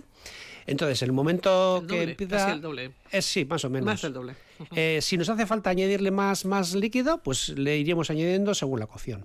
Entonces, a los 5 minutos aproximadamente, 5 o 7 minutos aproximadamente de haber empezado a cocer la pasta, porque la pasta se hace un poco antes que, que el, que el arroz. Que el arroz, ¿eh? sí. Le añadiríamos los langostinos, los trocitos de rape y tendríamos, eh, o sea, seguiría serviendo el, hirviendo el conjunto. Y los últimos pues 10 minutos aproximadamente meteríamos la cazuela al horno. Entonces, en el horno es lo que vamos a conseguir que esos fideos luego se nos pongan de pie, se nos pongan todos para arriba. Y es lo bonito de la, de la fideuá. Si no queremos meter en el horno, tranquilamente. Igual que el arroz, Sí, lo comes se como el arroz, la- en, la, en la cazuela. ¿La has tenido destapada mientras la hacías? Sí, La, la he tenido destapada. ¿eh? Y bueno, eh, no, no he dicho, pero cuando le añadimos el fumet también le añadimos la sal pertinente y, y eso es. Y de esta manera lo que tenemos es una paella que no es paella, que es eh, hecha con, con fideos. Se dice, no sé si será verdad de lo que se dice, que un valenciano no tenía arroz, cosa que lo dudo, que un valenciano no tenga arroz, y que eh, ese día lo que hice fue añadir fideos, añadir pasta, y de ahí salió la fideuá. Entonces, pues bueno, mm, dejo la anécdota Ahí se queda, sí. Ahí se queda. Entonces, bueno, pues es otra manera de comer otra elaboración que es muy parecida a la paella, que en verano resulta, mm, pues, eh, o sea, es un plato con una ensalada de primero, resulta contundente, y en este caso, bueno, pues lo hemos hecho de pescado, que sería de rape langostinos. ¿Que la queremos hacer de carne? Pues mm, igual, igual. Primero rehogaríamos la carne en la paella, retiraríamos, haríamos la misma porción, o sea, lo mismo, y eh, añadiríamos después la carne y terminaríamos de cocer. En este caso, bueno, pues eh, habría que añadir... lo que es la carne y dejarla cocer un poquitín más, ¿eh? porque es más, más dura que el, que el pescado. El pescado con nada, vuelta y vuelta y, y un poco de calor es más que suficiente para que se haga y no se nos seque. En cambio la carne, pues que serían do- trocitos de, pues eso, de, de carne de conejo o de carne de, de pollo, o, pues, pues habría que cocerla más. Muy bien. Y con esta misma base que os he dicho de salsa, pues procederíamos a hacer el arroz, la paella, que sería lo mismo. ¿eh? Y bueno, pues otra de las elaboraciones que también se puede hacer en el monte, se puede hacer en la playa, se puede hacer en el jardín de casa, se puede hacer en casa después del domingo de los Bermús y que se puede tener preparado, llegar a casa y ponerlo a cocer. Y muy rico. Y nos queda estupendo. ¿Eh? Y nos queda, ay, lo nos que es. queda otra, otra recetita estupenda, chipirones San Pelayo. San Pelayo, eso es. El, el día 26 de mayo fue San Pelayo y ahí empiezan un poquitín pues, diferentes elaboraciones de, de- de- de San Pelayo. Es la época en que aparecen los chicharritos. Los chicharritos, los que son serían los alevines del chicharro, eh, pues que se suelen comer fritos y suelen tener bastante fama los chicharritos de, de San Pelayo. Y bueno, los chipirones también ya han empezado. Ahí es la época en que empieza el chipirón, que es también un producto que se come ahora en, en- en verano. Entonces, los San Pelayo son muy sencillos de hacer. Lo que habría que hacer es limpiar los chipirones, como siempre, y tenerlos reservados para hacerlos después a la plancha. Pero previamente lo que llevan es una cebolla, ahora que están las cebolletas ricas y, y buenas, habría que cortar la cebollita y ponerla con un poco de sal y aceite en la sartén a pochar. En el momento que está pochadita, bastante pochadita, que ya empieza a tomar la tonalidad del, del oscura, que es de la caramelización de- del, del mismo, del mismo producto, le añadiríamos un poco chacolí y dejaríamos eh, eh, Reducir. reducir ese chacolí. Entonces, los chipirones haríamos vuelta y vuelta en la plancha, porque el chipirón es uno de los ingredientes, o sea, es una de las elaboraciones, o que hay que hacer muy poco, o hay que cocerlos mucho. Porque lo demás, si nos quedamos intermedias, se nos quedan duros. Entonces, eh, cuando se hacen a la plancha es eso, vuelta y vuelta para que justo el chipirón se, se nos haga y nos- se nos quede tierno. Entonces, pondríamos en la base de la fuente, o ya si queremos hacerlo individual en los platos, pondríamos esa cebollita, que previamente también podríamos hacer una patata panadera, queriendo. Eh, pues es una patata panadera que sería escaldarla y después ponerla con, con- con un poco de aceite y un poco de cebollita en el horno que se haga. O si no, simplemente en la sartén, unas patatas fritas cortadas en rodajas. ¿La escaldas primero, Sabine? Sí, se puede se esca- escaldar para, que, para quitar un poco esa dureza, para que se Sí. nos haga antes, para que no tarden tanto en hacer. Entonces lo que haríamos sería unas patatas fritas cortadas en, en rodajas, eh, freírlas, ponerlas en la base del plato, de encima de esas patatas lo que es el- la cebollita glaseada con, con el chacolí buenísima, y los chipirones vuelta y vuelta. ¿eh? Chipirones San Pelayo. Sencillo, fácil y rico. Y ahora que luego que están, sí. Bueno. vamos a decir, no están baratos, pero bueno, tampoco no están caros para ser los, los, los primeros chipirones que, que de la temporada. Hay que aprovechar el producto de temporada, siempre lo decimos, Eso ¿no? es, y en este caso, es. bueno, oye, qué cosas nos estás contando, como siempre, Sabín. y más que van llegando, 656-787180, te dicen por aquí. ¿Es verdad que a los chipirones no importa quitarles esa piel que tienen? No, el chipirón fresco se puede comer con la piel de, de fuera. Es más, en es que hay Guipúzcoa quien- es que hay quien lo los come. comen con la piel. Si le quitas la piel, mm, es una barbaridad, según ellos. Entonces, si son frescos, si son ya congelados o bueno o, o son de arrastre, sí conviene quitarles porque aparte de fea, pues estás rota, estás sucia y hay que hacer. Dice Maribel que se lo dijo un cocinero y bueno, tú Sí, estás sí, de acuerdo, lo ¿no, mismo. Sacar lo que es el interior, limpiarle y dejarles el exterior con la pluma y todo y dejar el exterior con la piel, sin dar la vuelta. Recordamos cuánto tiempo la plancha los chipirones, que es otra pregunta. Sobre nada, eh, dos, tres minutos por, por cada lado, como mucho, como mucho, ¿eh? Sí, ¿eh? según, El, según el tamaño. ¿eh? Si son pequeñitos, nada, vuelta y vuelta. Con, cha- con plancha Sí, bien pero si caliente. son un poquito más eso grandes, es. igual que tienen también más Eso grosor. es. Pero por eso digo, según tamaño, pero nada, ¿eh? Eh, vuelta y vuelta. Más preguntas. Dice Nola, siempre tengo dudas de cómo echar el pescado en diferentes modalidades, en salsa o a la plancha. Primero la piel para arriba o para abajo. Normalmente la piel eh, se suele arrugar, entonces lo que se suele hacer es primero poner la piel para abajo para que se toste, se quede con eh, bien tostada y luego darle la, vuelta. Porque si hacemos al revés, que es lo, lo lógico que es- sería poner la carne para abajo por, para sellar ese producto, cuando le damos la vuelta el pescado se nos, se nos tuerce. Claro. Entonces lo bonito, a mí me gusta sacar con la piel en el plato hacia arriba, pero con la piel bien tostada. ¿eh? Entonces primero por la piel, luego dar vueltas, sellar la carne que se termina de hacer y después eh, emplatarlo con la salsa o con lo que sea. Estas son las carrilleras que nos ha enviado Inés, que hizo el fin de semana. Bueno, estáis Buena viendo la fotografía, una pinta estupenda, esa salsa gordita, ¿no? De, es. de las Y oscura, carrilleras. sí. Y oscura, de vino tinto. El sábado comimos chipirones. Ah, pensaba que eran carrilleras, que son chipirones. Ah, son chipirones. son chipirones. Por eso veíamos el color yo buena. oscuro. Sí, claro, era tan oscuro, pero, pero eran, eran, eran carrilleras, no eran, eran chipirones, no eran carrillas, que a veces la oscuridad de las carrilleras también quedan salsas muy oscuritas, pero me ha fallado a mí la vista. También nos manda Sofía una fotografía, dice pollo en salsa con patatas fritas, muy buena pinta también esa imagen. Y otra pregunta que dicen, ¿al horno con gratinador la fideuá? Es la pregunta de Eh, Pili. No, no hace falta. En la, en la fideuá lo que, hay, lo que hay que hacer es cocerla. Si se quiere gratinar, bueno, pues se puede gratinar, pero Ujú. eh, los hay que tener mucho cuidado porque, claro, todos esos puntos de fideo suben para arriba y se queman enseguida. Eh, no es como el arroz que se que se que se socarra por abajo o se puede gratinar por arriba.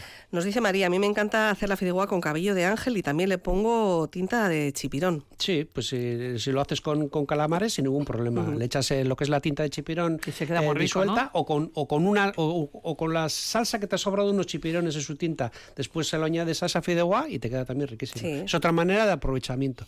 En la cocina hay que trabajar de tal manera que no se tira nunca nada, sino que hay que aprovechar dándole una segunda vida, vamos Claro a decir. sí. Nuria dice, ahora que es temporada de bonito, ¿nos puede decir cómo se puede hacer en conserva? Gracias. En conserva, bueno, pues el, bonito lo que hay que hacer es cortar en rodajas, aproximadamente de unos cuatro dedos de, de grosor. Y yo lo que suelo hacer es lo pongo en una, en una olla grande con agua y, y más o menos lo suelo echar sobre 700, 800 gramos de sal por, por, por, una- por, por lo que es la olla. Es decir, que, que quede esa agua bastante, con bastante sab- sabor, porque luego el bonito cuando, o sea, el- va a estar muy salado por fuera, pero por el dentro, por dentro del bonito va a estar con, con- con lo suficiente. Y luego ya al meterlo en el aceite para para dejarlo en, para conserva, eh, es- ese aceite va a chupar la sal. Entonces lo que suelo hacer es cocerlo simplemente hasta que se me separa de lo que es la espina central. Eso lo hago de, o sea, hago un día, lo saco, lo pongo sobre unos paños o sobre papel absorbente y al día siguiente, después de que se ha secado bien, lo que hago es eh, quitarle las espinas y meter los trozos en, en el tarro. Eso sí, el las rodajas de bonito las cuezo sin piel, las cuezo todo limpio para que al día siguiente no tengan ni que estar quitando es- escamas ni nada. Entonces lo meto en tarros, los lleno esos tarros de aceite, le tengo sobre media hora así aproximadamente para, para lo que me ha chupado de aceite volver terminar de rellenar el tarro, cierro el tarro y lo cuezo al baño María una hora y conserva todo el año. El- se si se quiere, se puede cocer más. O sea, cuanto más se cuece el Sí. bonito al baño María, más aguante tiene. Pero con una hora es más que suficiente para la conserva. Para aguantar. ¿eh? Pues es lo que está haciendo Santiago, que nos manda las imágenes de esta Eso es, fotografía. Los de- lomos bien que se meten en el tarro y... Dice que ayer le trajeron un bonito recién pescado en Zumaya y aquí estoy embotándolo, luego lo disfrutaremos, pues qué suerte. ¿no? La verdad es que, el- que la conserva de bonito se disfruta. ¿Se puede hacer fideuá de verduras? Y si se puede, ¿qué verduras son mejores para hacerla? Es Pues, la pregunta de Carmen. Ahora que tenemos calabacín en las huertas, pues calabacín, pimiento verde, pimiento rojo, eh, todas las verduras que sean eh, tomate cortado en, en- en- dados, todas estas verduras que ahora empiezan en la huerta, pues perfectamente. Bueno, pues pasan ya 20 minutos de las 11 de la mañana. Sube la temperatura. Vas- Jesús, qué pena. Has entrado con más frío del que vas Sí, a salir, ¿eh? pues mira. 18 grados ahora mismo en los exteriores de los estudios. Saben que te esperamos el próximo lunes, que ya será el Perfecto. último. Ya te Sí. despediremos para el verano, para las vacaciones. Ya Eso con, es. con ganas. La semana que viene ya el- el- el- el- terminamos el curso escolar. Bueno, pues tendremos que rizar el rizo y a ver qué nos pones. Muy bien. sí, Buena gracias. semana, Sabina. Gracias. Agur,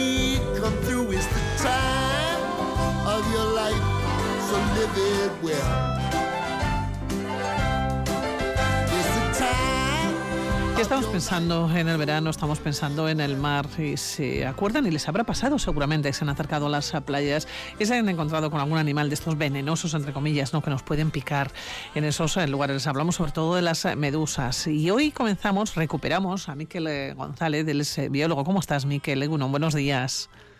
Buenos días, ¿qué tal? Muy bien, ¿y vosotras? Bien, fenomenal. Mira, siempre hablamos contigo de bichitos, ya hemos hablado de moscas, de mosquitos, de lo incómodos que son, pero hoy mm, vamos a hablar, fíjate, me proponías el otro día, me decías, vamos a hablar de medusas y de otros peces que son animales venenosos, ¿no? Que nos pueden picar eh, en el mar. Hablamos de medusas, peces araña, heridos de mar, eh, yo creo que son los principales, ¿no? Carabelas portuguesas también nos dicen.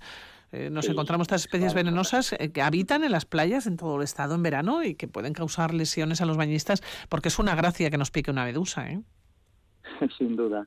Pues sí, Pilar, efectivamente. Como eh, antes de empezar, sí que quería deciros que la Cruz Roja en, en España atiende en torno a unas 100.000 atenciones en el periodo estival.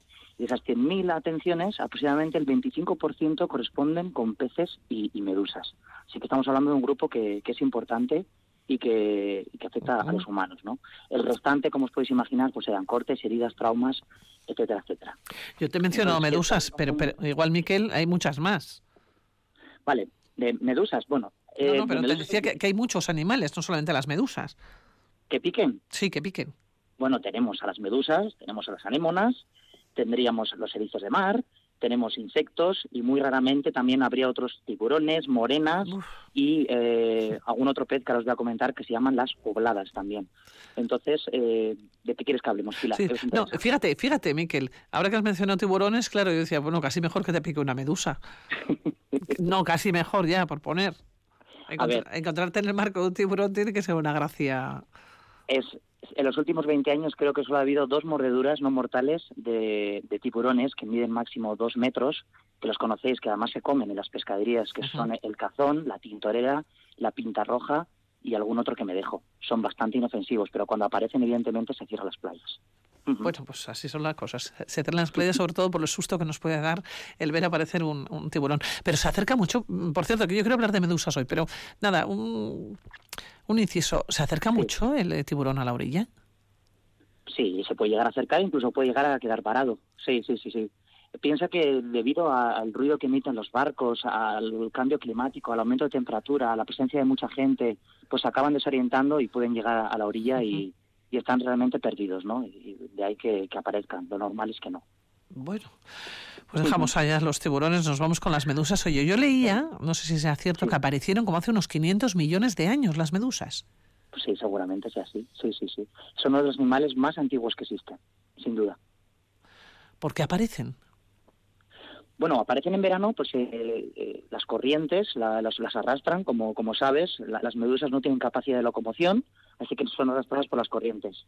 Todos los- también hay medusas en invierno, pero claro, como no nos bañamos, no nos percatamos de ello, ¿vale? Pero sí que es verdad que las mayores hordas de, de medusas llegan en el periodo estival, cada año se va observando que van llegando más y más, pero esto ha existido siempre, ¿vale? No, no por el cambio climático ahora tenemos más medusas como tal, ¿vale? Las medusas han existido siempre, lo que sí que vamos viendo es que igual una medusa que era más propia de ambientes eh, más fríos o, o ambientes más calientes, pues empiezan a aparecer en mares que antes no se veían. Sí, porque ¿qué tiene, eh, qué decir, ¿qué tiene que ver? Porque habitualmente nos, eh, cuando íbamos eh, de veraneo ¿no? a determinados lugares había playas que tenían muchísimas medusas y otras que no. Incluso dentro de la propia playa también hay lugares que se sabe dónde se van acumulando. ¿Eso a qué se debe? Las corrientes, Pilar. Es un fenómeno de corrientes. Como te digo, se ven arrastradas y hay lugares donde el, el agua circula a más velocidad y acaban varando en, en- en zonas particulares, ¿no? Eh, no tiene más explicación que, que esa, la verdad. Sí, sí. ¿Dónde ibas? ¿En el Mediterráneo o en el Cantábrico? Porque por bueno, las corrientes... medusas están sí. en, en ambos, en ambos mares, ¿vale? Sí que es cierto, por ejemplo, hablando de medusas venenosas, que la, la carabela portuguesa que has mencionado, también conocida como fragata portuguesa, esa aparece, es más común en el Atlántico, ¿vale? Es más raro que nos la encontremos en el Mediterráneo. Por el contrario, la otra especie también que es muy peligrosa, que es Pelagia noctiluca, esa sí que aparece tanto en el Mediterráneo como en el Atlántico. Así que hay algunas que prefieren aguas más cálidas y otras eh, básicamente no les importa tanto, ¿no? En el Cantábrico, por ejemplo, ¿no? ¿Cómo se reproducen? ¿Cómo se desarrollan? ¿Qué nos encontramos en el Cantábrico?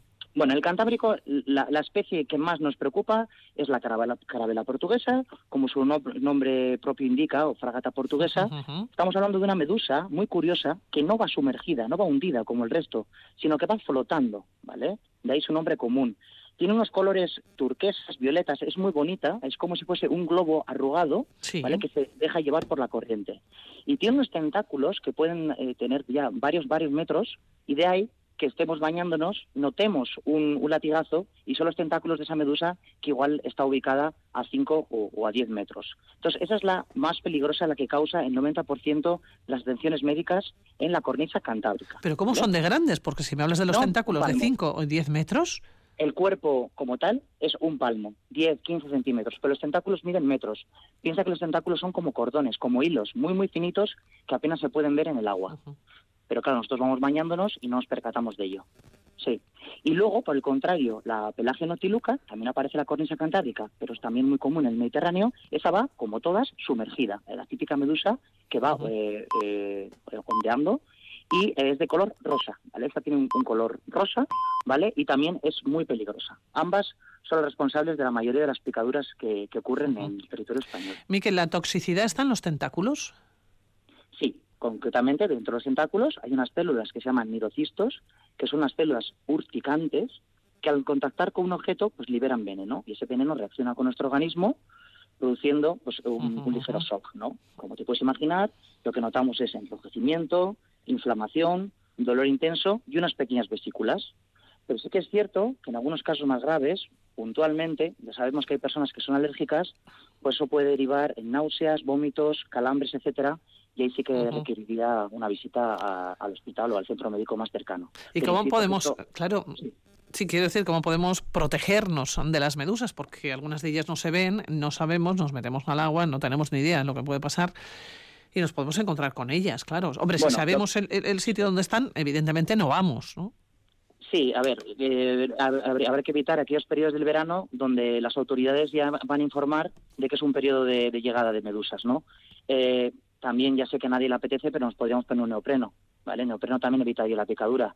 Pero no quedan muchas más opciones. Realmente, si estamos en el agua expuestos, eh, nos, nos podrán picar, ¿no? ¿Hay lugares en el Cantábrico más propensos? Es decir, imagínate, eh, más Galicia, por ejemplo, de lo que puede ser Vizcaya. Lo digo por decir, te pregunto, O, o no tiene nada que ver? Yo creo que no, no tiene nada que ver. Y cada año va cambiando mucho en función de las corrientes, como te comentaba antes.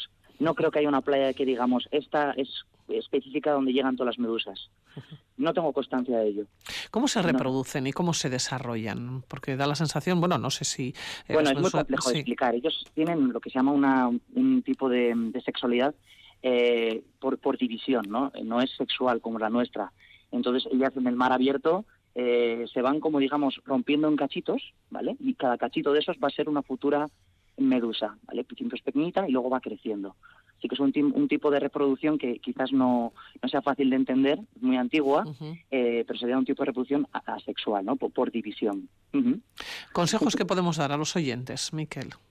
Bueno, eh, yo sí que quería decir a los oyentes que si mm, se, se ven picados por una picadura y en ese momento pues no haya nadie que, que pueda atenderles, eh, lo que hay que hacer es limpiarse con agua, con agua salada, es importante, o en su defecto con, con suero salino. Sobre todo, no rascarse, ¿vale? En rascarse. Habría que intentar con unas pinzas eh, retirar los filamentos urticantes que a veces se pueden ver con mucho cuidado, ¿vale? Pasando agua tibia. Y eh, suelen decir que es, es, es muy positivo colocar hielo durante 15 minutos y en eso y en la mayoría de los casos, en aproximadamente el 90% de los casos, mm, no va a revestir en, en mayor gravedad. Es decir, que una... Eh, los- Sí, dime, dime. No, y ya si vemos que la cosa se empieza a sentir mal, vómitos, mareos, etcétera, evidentemente hay que ir a un, a un centro médico.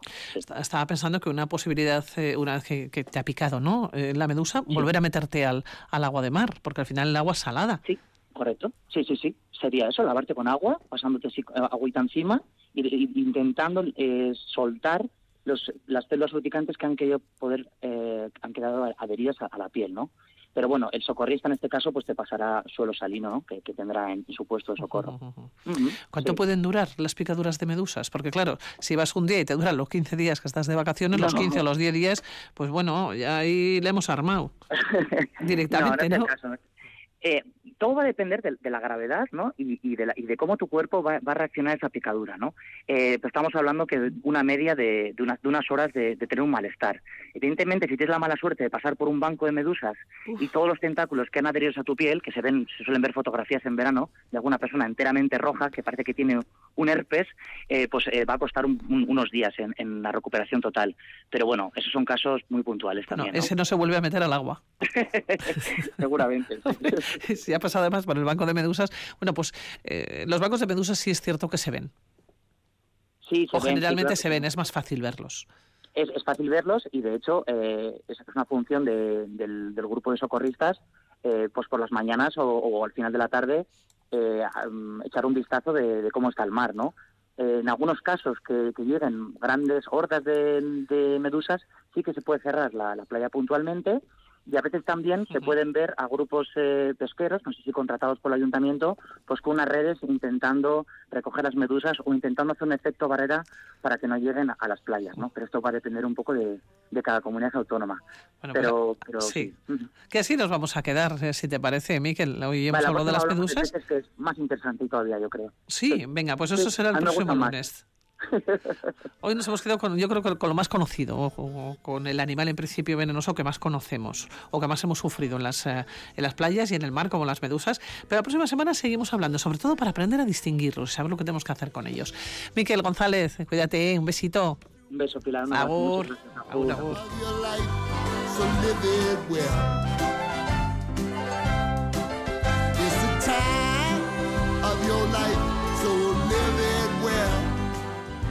35 minutos eh, pasan de las 11 de la mañana, temperatura 17 grados en el sur de Gasteiz. Escuchan Radio Vitoria.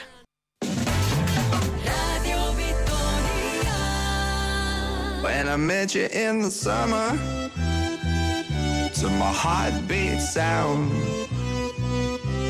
we fell in love as the leaves turn brown, and we could be together, baby. Verán, un programa muy eh, viajero y un programa muy veraniego y es que estamos a 4 de julio. Así que nos instalamos ya en los destinos diferentes, destinos nuevos que tenemos eh, encima de la mesa o que estamos planificando. Pero son destinos que queremos hoy que sean sostenibles, Alejandra. Sí, porque muchos de nuestros oyentes seguro que viajarán este verano a un destino nuevo, más o menos cercano, quizá un país por conocer, probablemente muy diferente al nuestro, habrá quien se quede más cerquita. Bueno, es precisamente a veces lo que nos atrae los viajes, ¿no? Conocer culturas, formas distintas de vida, pero estamos yo pensando, Pilar, ¿cómo viajamos? ¿Lo hacemos con conciencia, de manera sostenible? A veces no se nos pasa por la imaginación. Bueno, pues desde hoy lunes y hasta el viernes en la Casa de Cultura Ignacio Aldecoa se va a hablar de todas estas cuestiones. Ya saben, en el Paseo de la Florida tiene una cita de 6 a 8 de la tarde en la propia Casa de Cultura en formato presencial o vía Instagram también en directo. Bueno, pues eh, Fran es eh, gerente de la editorial organizadora, también y de la plataforma Lucky Books. Fran, ¿cómo estás? Muy buenas, Egunon, ¿qué tal? Hola, Egunon, Alejandra. Muy contento de Sí. lanzar la Bienal Lucky Books. Creemos que la temática del viaje sostenible es eh, muy relevante. Sabes que en todos los debates está el tema del colapso, ¿ah? viene de Greta Thunberg, y nos preguntamos realmente qué va a ser del, del futuro de- del viaje, ¿no? Parece que ya este verano va a ser excepcional, la gente tiene muchas ganas de salir a la pandemia, pero no obstante, eh, estamos creo que todos concienciados de que las modalidades existentes pues tienen que, que- que- tienen que cambiar, ¿no? Entonces, por eso hemos, hemos hecho la Bienal con cinco ponencias sobre viajes sostenibles, las Sí. formas de, de viajar, que, que nos llaman la atención y que dejan una, una huella mínima y sobre todo una impresión eh, extraordinaria, ¿no? Entonces, Fíjate, Fran, 20 ponencias. Sí, tenéis 20 ponentes. Comentábamos Pilar y yo ahora eh, esto de si nos planteamos cómo viajamos, ¿no? Si lo hacemos con conciencia, de manera sostenible. Tú estabas apuntando algo que es una, una realidad ya. Este año hay muchas ganas de salir de viaje. Estamos viendo que incluso se incrementan los precios en los eh, viajes de lujo. eh, se compran los viajes, cuesten lo que cuesten. Nos vamos a cualquier eh, lugar, aunque nos podamos quedar en un aeropuerto cinco horas eh, y pagamos unos, unos dinerales. Primaverales. ¿Es momento, quizá este, el momento perfecto para pararnos a reflexionar sobre cómo viajamos? Bueno, eh, hay muchas formas de hacerlo y nosotros vamos a, a proponer a los vitorianos a veces una experiencia irrepetible, porque antes de cada charla tenemos un psicólogo colegiado que nos hace un trabajo de mindfulness para sentirnos bien y después escuchar los, los viajeros y eh, después opinar cada uno de lo que lo que cree que puede hacer, ¿no? Porque hay muchas propuestas y creo que Álava tiene una propuesta magnífica. Bueno, nosotros vamos fuera de Álava, pero quienes vienen a Álava ven eh, Álava como un territorio sostenible. Creo que los esfuerzos que se hacen en ese sentido son buenos. Sí. Te voy a pasar con Gorka Iturriaga de la Universidad del País Vasco, que es un compañero nuestro en el eh, porque seguramente tiene respuestas también a, a- Bueno, a- pues no esperábamos esta visita en Radio Victoria Gaur, pero estamos encantadas también de saludar a Gorka Iturriaga, que nos llega desde la Universidad del País Vasco, aquí desde el campus, muy cerquita. Hola Gorka, ¿cómo estás? Egunon, ¿qué tal estáis? Egunon, bien, eh, pues hablando de estos viajes sostenibles, eh, yo siempre me pregunto, eh, ¿por qué no hacemos los viajes o por qué hasta ahora no hemos pensado en hacer sostenibles eh, nuestras visitas, nuestros viajes? eh, ¿Por qué no acercarnos a los lugares, eh, bueno, donde sabemos que se respeta, por ejemplo, no el medio ambiente? ¿Por qué no lo hemos hecho hasta ahora? Pues supongo que habrá tantas razones como personas que viajan, eso estoy convencido, ¿no? Pero siempre yo creo que la humanidad se ha visto, se ha visto siempre atraída por lo desconocido y muchas veces, eh, incluso sin conocer lo que tenemos en nuestro entorno cercano, pues nos vemos atraídos por no esos cantos de sirena de, de lo lejano y demás, pero claro, eso está dejando una huella una huella en el planeta terrible y de hecho, bueno, pues en, en las charlas coloquio que vamos a estar de las 6 a las 8 de la tarde en la sala Ignacio Aldecoa durante esta semana, pues entre otras cosas se, se- se versa, se hablará sobre este tipo de preguntas que me has hecho de ver, ¿por qué no lo- nos lo hemos ¿Por qué no lo hemos planteado antes, no? ¿Por qué Sabiendo no la que venía, claro. Claro, porque no nos lo hemos planteado antes, ¿verdad? Pero claro, aquí está un poco la visión global o digamos de, no sé, internacional, mundial, y luego está la, visión individual de cada quien, ¿no? A, a qué se le ha dado valor culturalmente, incluso económicamente y a otras cosas, ¿por qué no le hemos dado valor? Eh, los que tenemos la suerte de vivir en Araba y en la zona rural, pues eh, sabemos del valor de, de- de lo cercano, de lo, bueno, pues de, de ese sector primario, de, de la zona rural, y sabemos lo que, lo que cuesta hacerla sostenible y lo que, y lo que nos gusta vivir en ella, ¿verdad? Pero bueno, pues otras, otras personas desde luego se sienten más atraídos por otro tipo de ocio y seguramente culturalmente nos costará tiempo hacer cambiar ese, esa visión. Mm. Eh, Gorka, eres director de Cultura y Deporte desde el campus universitario de Álava. Sí. Eh, conoces muy bien este medio rural en el que nos estamos moviendo, pero vais a poner en cinco- encima de la mesa cinco conferencias, 20 ponentes, decíamos, con preguntas como estas. ¿Cómo conseguir tus metas en un viaje? ¿Cuál es tu isla sostenible favorita? ¿Qué caminos no violentos podemos transitar? ¿Quieres conocer destinos literarios de fábula? ¿Y cómo elegir el destino más adecuado para mí? Eh, ¿Por qué es la mejor manera de acercarnos a un destino en nuestras vacaciones, hacerlo de un modo sostenible, más allá de que tenemos que tener una responsabilidad con el planeta que tenemos y que queremos dejar a los que vienen? Pues antes de pasaros con otro, con otra sorpresa que os vamos a dar con Pedro. Y, sí, sí, sí, sí, sí, aquí esto está lleno de sorpresas. Antes de pasaros, antes de pasaros, sobre Sí. todo porque muchas veces hemos basado todo en lo material y no en mirarnos un poquito a los demás en qué sacamos las satisfacciones por lo que, por lo que vivimos, ¿no? A ese mundo de la experiencia personal. Y yo estoy convencido que desde luego por razones evidentes y ya simplemente por la subsistencia del planeta, lo vamos a tener que hacer. Empezar a mirarnos más hacia nosotros, hacia el interior, Hacia y lo que no hacemos, tanto a, sí. lo, a lo que nos rodea. Pero, pero ya te digo, hoy tenemos también otra otra presencia aquí de Pedro y yo creo que él ¿Quién es también Pedro? le vais a... Bueno, a Pedro, Pe- Pe- Gorka. Pedro, a ver, Pedro es otro colaborador de la Bienal Books y aparte de haber sido un insultalle en el, en el Parlamento de, de Gasteiz, pues, pues ha participado y colabora con la editorial Sauré también en un montón de iniciativas ya desde hace pues 20 Oye, años. que- Gorka, Gorka, ¿cuántos estáis? Digo para saber cuántos... No, no, no, este, es- esta es la Este es el último, que os Gorka. Vale, así que nada, yo os mando un abrazo muy fuerte Igualmente. y que Nos la queda- gente disfrute de estas charlas. Claro Venga, que sí. Venga. Nos quedamos con Pedro. Vamos a ver si se pone Ay, teléfono. Egunon. Hola Pedro, ¿cómo estás? Egunon, buenos días. Buenos días, sí. Bueno, pero ¿cuál es tu participación en, en estas charlas, en estas Bueno. jornadas de 6 a 8 de la tarde de aquí hasta el viernes? Mi participación es una participación muy humilde, porque yo como antiguo colaborador de Jean-François, que es el organizador de la editorial y de todas estas charlas, he participado, digamos, en una especie de rueda de prensa que hemos tenido aquí para hablar del recorrido desde hace 20 años de la editorial. Ajá. Y cuál ha sido la y sigue siendo la filosofía que inspira y mantiene la editorial, que es el, el- la solidaridad, la paz, la no violencia, el conocimiento mutuo de las gentes y los pueblos a lo largo y ancho de este mundo, y que eso quiere trasladarlo y en este momento actual eh, que podemos estar asistiendo a, a, no digo yo el colapso del planeta porque el planeta antes de colapsar nos mandará a paseo Probablemente, a los humanos. sí. Eh, O sea, Pedro. el, el planeta no seamos tan tan tan pretenciosos el planeta no va a colapsar el planeta se deshará de nosotros. Por cierto, eh, Pedro, vamos a hacer un viaje sostenible, vamos a poner un ejemplo. ¿A dónde nos llevarías? de Bueno, una pues manera sostenible, dime. sostenible, Sí. mira, por ejemplo aquí, aquí en Vitoria Gasteiz, con el Club Gasteiz, durante muchos años íbamos al Atlas en Semana Santa.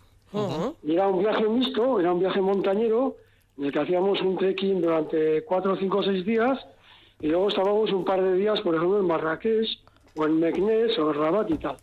Y ese viaje nos daba pie a conocer a la gente allá, pero no en plan de nosotros que podemos ir así en plan superior y no, estábamos con la gente, hablábamos tal. De hecho, nosotros, mi familia, hicimos amistad con una familia de un pueblico del Atlas. Qué Y mantuvimos la relación durante muchos años, luego fuimos en verano varias veces. Esa es otra forma de viajar.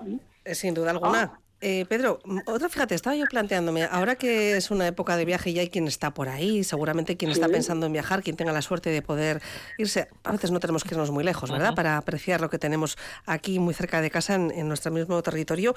Pero Sí. también vais a hablar mm, hoy mismo de cómo conseguir las metas en un viaje. Vais a iniciar, nos decía Fran, sobre cada jornada con una breve sesión de mindfulness, de atención plena, Sí. y con esto de los móviles, las redes sociales, nos perdemos lo que vemos, estamos más pendientes de lo que saca nuestro teléfono que de ver lo que tenemos delante. Sí, yo creo que sí, porque no hay más que ver. Yo recuerdo hace 30 años o 20, etcétera, que venían los turistas, por ejemplo, japoneses y tal, y en vez de gozar con un con un paisaje o estar eh, delante de una catedral o delante, delante de una iglesia, estaban venga a sacar fotos. Sí. En vez de gozar directamente y de lograr retener en la retina lo que estaban viendo. Resulta que ahora la gente de aquí, la gente de Europa Occidental, hacemos lo mismo. O sea, somos incapaces de retener un paisaje, venga a tirar fotos. Y parece que es una especie de carrera, ¿no? Sí. Como, eh, como esos mendizales que van al monte y lo que hacen es tachar. Y si pueden en una mañana, Hacen cinco. en una cumbre ¿No? hacen dos, tres. A mí me dijeron, ya con 16 años, con una excursión en Navarra, porque quise hacer una segunda cumbre y me dijeron a ver si era de Bilbao. y, y- y eso. Hay que, hay que, hay que disfrutar de- del viaje, del camino, ¿no? Eh, y qué, qué importante también, Pedro, esto que decías, hablar con las gentes, que nos van a contar muchas cosas, nos van a enseñar eh, lo que es ese lugar, ¿no? Al que nos hemos trasladado, pararnos a viajar de otra manera. Claro, hay quien decide coger una mochila y hay quien decide otro tipo de turismo. Todo es respetable, desde luego que sí, Fran, pero aunque vayamos quizá con más comodidades, debemos parar, debemos, debemos escuchar, debemos mirar, observar, ¿no? Sentir. Claro, sí, sí, por supuesto. Eh, claro, es que yo entiendo, ¿no? una familia que trabaja con empleos muchas veces precarios, si luego tiene la posibilidad de salir una semana a un hotel en salón, o pues yo creo que eso hay que respetar. Pero eh, nos llevan, yo de vez en cuando hago, un viaje también que nos llevan a Lituania, estuvimos hace tres años, de aquí desde Vitoria-Gasteiz, yo tuve la sensación que nos llevaban como a ganado. O sea, una nave que estábamos allá, no teníamos tiempo. ¿eh? Y luego llevas allá, te sueltan tres, cuatro, cinco días, pero no, no, o sea, yo no estoy de acuerdo con ese concepto de viaje. Y como soy peregrino de Santiago, a mí me gusta ir, si puedo, solo, y me gusta hablar con la, con la gente que voy cruzando las Bueno, es que etapas. para eso el camino es ideal. ¿eh? Pedro, Claro. que tendremos que quedar otro día, que ahora nos vamos a, a despedir. Que muchísimas Sí, gracias. Ya nos seguiremos, nos seguirás contando. y Hablaremos de los viajes sostenibles. Pedro, si te Sí. parece. ¿eh? Vamos a dar las gracias a todos, a, a Fran gerente de la editorial Sauré y de la plataforma Lucky Books, eh, a Gorka Iturriaga, desde el campus Sí. universitario de Álava, y Pedro, que, bueno, viajero incansable, ¿eh? y con una visión yo creo que muy sostenible de lo que es el planeta y Pedro, viajar. Cuídate mucho. Bueno, gracias. bueno, muchas gracias. Gracias a todos, buenos días. Venga, adiós.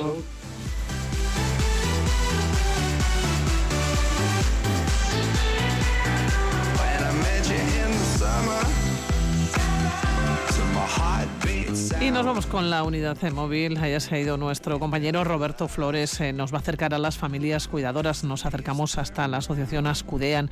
Roberto, ¿qué han contado hoy? ¿Qué han presentado hoy? Egunon, buenos días. ¿Qué tal, Pili? Bueno, sí, estamos en la sede de Ascudean, pero quien ha presentado esta iniciativa es el Gobierno Vasco, el Departamento de Igualdad, Justicia y Políticas Sociales, que pone en marcha dos nuevos servicios de atención y apoyo a las familias cuidadoras. Por un lado, Echan Saindu y por otro lado, Saintel. Y hay que recordar un dato interesante, eh, lo ha dicho la, consejera Beatriz Artolazábal. Euskadi invierte en atención eh, a personas con dependencia más del doble que otras comunidades autónomas, lo cual es que prestan bastante atención a esta situación en la que de repente te puedes encontrar. De repente un familiar sufre alguna enfermedad crónica, tiene algún accidente y depende de los cuidados de, de su familia. Bueno, tenemos para hablar de estas dos iniciativas del Gobierno vasco a Nerea Fernández de la Fundación Visichen. ¿Qué tal? Egunon. Egunon.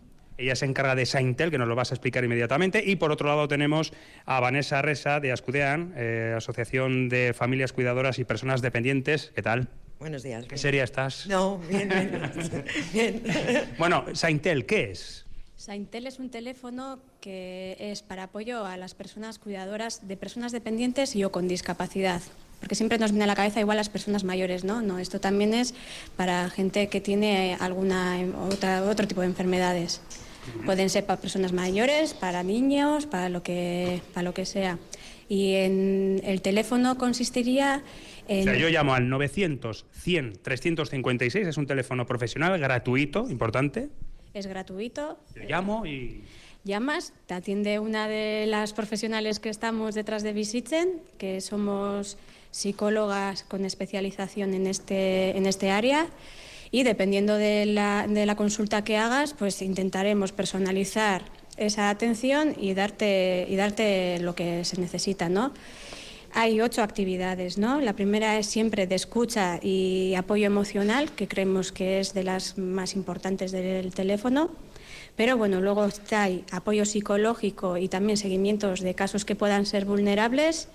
Si necesitas información y orientación también dentro del cuidado, también se hace personalizada teniendo en cuenta los recursos cercanos de tu entorno. Los buscamos y si no los tenemos y te los facilitamos por el medio que, que hayas contactado. Porque claro, hay un teléfono, pero también hay un email que es, que es saintel.euskadi.eus y también un número de móvil que está vinculado WhatsApp, ¿no? con un WhatsApp, que sería el 619 41 96 28. Entonces, dependiendo de por dónde ha venido la consulta, pues contestaríamos. Si vemos que es una situación así un poco peliaguda y ha sido por email o por o por WhatsApp, intentaríamos que llamaras, porque claro, es siempre recepción. Para Para luego derivar según la casuística, ¿no? Claro, si necesitamos eh, guardar el número de teléfono, siempre lo pediríamos primero a la persona, porque no guardamos ningún dato personal. Solamente pues eh, información que pueda ser importante, pues estadística, pues es si eres hombre o mujer, si de qué, qué edad tienes, de qué de qué pueblo llamas, pero claro, porque hay que tener en cuenta que esto es eh, para todo Euskadi. para todo, para todo Euskadi, no solamente para Araba, ni para Guipúzcoa, ni para Vizcaya, para todos. Bueno, pasamos ahora a Escudean, a Echean. ¿Te ha quedado algo por decir, por cierto? ¿No? No, yo Pero creo Son ocho iniciativas, digo, igual te he cortado y no... No, lo- lo- luego sería coordinación pues con eh, eh, servicios sociales de los municipios, luego también información sobre ayudas y servicios específicos y lo último pues sería con los datos que vamos recabando a últimos de año pues hacer pequeños estudios siempre sin información personal. ¿eh? Claro, porque habrá situaciones más urgentes, otras de mera información, porque veo que en mi familia, pues dentro de poco tiempo voy a vivir una situación en la que eh, la familia va a tener que cuidar de esa persona dependiente. Y aquí tenemos a Vanessa, eh, me pones de cara así, porque hay, hay muchas solicitudes, ¿no, Vanessa? Mucho, mucho. Cada vez más. Echan Saindu, eh, de repente te encuentras con que un familiar necesita ayuda y tienes que organizarte, la consejera lo ha dicho, es apoyo y dar un respiro también a los familiares que tienen que seguir con su vida de alguna manera, aunque tienen que echar una mano, y para eso estáis vosotros también. Eso es, sí. Nosotros eh, atendemos a las familias cuidadoras, a las personas que cuidan y, bueno, de forma transversal también un poquito pues, a las personas con dependencia. ¿Qué es lo que hacéis? Eh, sobre todo eh, acompañamos, eh, orientamos en los primeros momentos cuando surge una situación de crisis en el domicilio. De un día para otro la persona, una persona se queda dependiente con una dependencia que puede ser ya para siempre o que puede ser una temporada. Entonces ahí estamos nosotros para ayudar desde el día siguiente a esa situación de dependencia. Lamentablemente las instituciones tardan más por el tema de papeleo, por el tema de burocracia, entonces nosotros podemos proporcionar una ayuda ágil, rápida y dar solución a estas familias en uno o dos días. Me decías que a veces eh, se produce una situación eh, repentina y, bueno, voy rápidamente, tengo que eh, adaptar, tengo que tirar esta puerta, tengo que... No, hay que acudir a Ascudean, que por cierto, vosotros prestáis también sillas de ruedas, camas adaptadas y un montón de elementos que se necesitan en situaciones como esto, ¿no? De personas con, dependencia. Eh, al año hay que pagar 60 euros para hacerte socio, al año, tampoco es una cantidad eh, desorbitada. Eh, pero hay que tener en cuenta todo esto, no hay que actuar en la medida de lo posible con calma. Eso es. Nosotros atendemos a todas las personas que vienen. Luego, las, las familias que quieren beneficiarse de alguna forma de los servicios son las que se hacen socias. Pero acompañamiento y asesoramiento ofrecemos a todo el mundo que, pasa por una situación así. No hace falta hacerse socio. Siempre les vamos a ayudar y siempre les vamos a orientar. Eh, y sí, lo que decías, eh, es una situación angustiosa, es una crisis en el domicilio y mucha gente, eh, la mayoría, no sabe por dónde ir, dónde le da el aire, qué tiene que hacer, dónde le pueden asesorar, qué le van a decir, qué papeles tiene que hacer, para dónde tiene que ir. No sabe. Entonces, bueno, nosotros aquí nos sentamos tranquilamente, hablamos y vamos orientando desde el momento uno, ahora esto, ahora lo otro y ahora lo otro. Y vamos poniendo servicios en función de que vayan necesitando. Lo que decías, ¿no? una persona le ha dado un ictus y al día siguiente en casa eh, hay una revolución. Porque hay que tirar la puerta del baño, porque hay que... No, a ver, se puede adaptar. Todo tranquilamente y con calma. Tranquilamente me refiero a un día o dos. Sí. Eh, contáis también con fisio. Con fisio, dicho, psicóloga. Que además te dice, bueno, bueno, espera, vamos a ver la situación, quita esta alfombra para moverlo de aquí a aquí, a esta persona y tal. O sea que mm, son muchas cosas. Son muchas cosas. Tenemos fisio, tenemos eh, psicóloga. Hemos tenido que añadir este año también una psicóloga especializada en duelo por el, el tema de la pandemia. eh, un servicio de mediación para familias que va a entrar dentro de este plan nuevo de Chean Saindu, de mediación entre familias. Y bueno, pues eh, los servicios que necesitemos los vamos a buscar. ¿Cuánta gente últimamente? ¿Se nota un incremento? igual no me puedes dar la cifra concreta, pero ¿se ha notado un incremento de la gente que solicita ayuda a Escudean? Eh, sí, nosotros, bueno, durante la pandemia no cerramos y, claro, todos los recursos estaban cerrados. Entonces notamos, eh, porque hemos hecho ahora un poquito el estudio, y tuvimos una ampliación, pues igual del 150% de, de trabajo. Y, bueno, ahora mismo asociadas tenemos 400 familias y atendemos a toda la familia. Bueno, hay que decir también que en Euskadi entre 60.000 y 82.000 personas eh, son familiares eh, cuidadoras. O sea, fijaos la cantidad, bueno, unas cifras y la ayuda que presta el gobierno vasco, que presta la Fundación Visichen y también Ascudean. Nerea Fernández, Millasker, Vanessa Resa, eh, Millasker. Gracias a vosotros. Y buen trabajo. Pili, pues esto Aquí es todo desde la sede de Ascudean. Aquí nos quedamos en la sintonía de Radio Vitoria. Nos quedan segundos para las 12.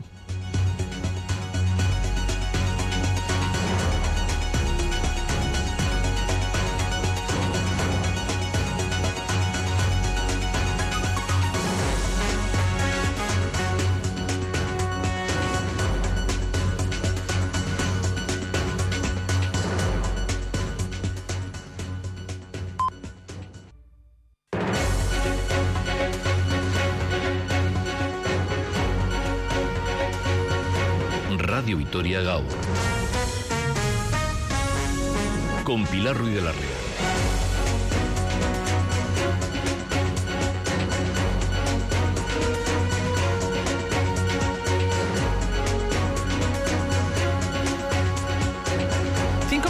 Pasan de las 12 del mediodía, temperatura 18 grados. Conocemos las noticias locales. Ismael Díaz de Mendivil, ¿cómo estás, Eguardión? Eguardión, eh, Pili. Comenzamos semana. Suave, Más suave. noticias, suave, suave. Sí, porque el mes en- de julio tiene un ralentí en eh, la agenda informativa y es eh, lógico, baja la intensidad de algunas de las actividades, por ejemplo, la educativa.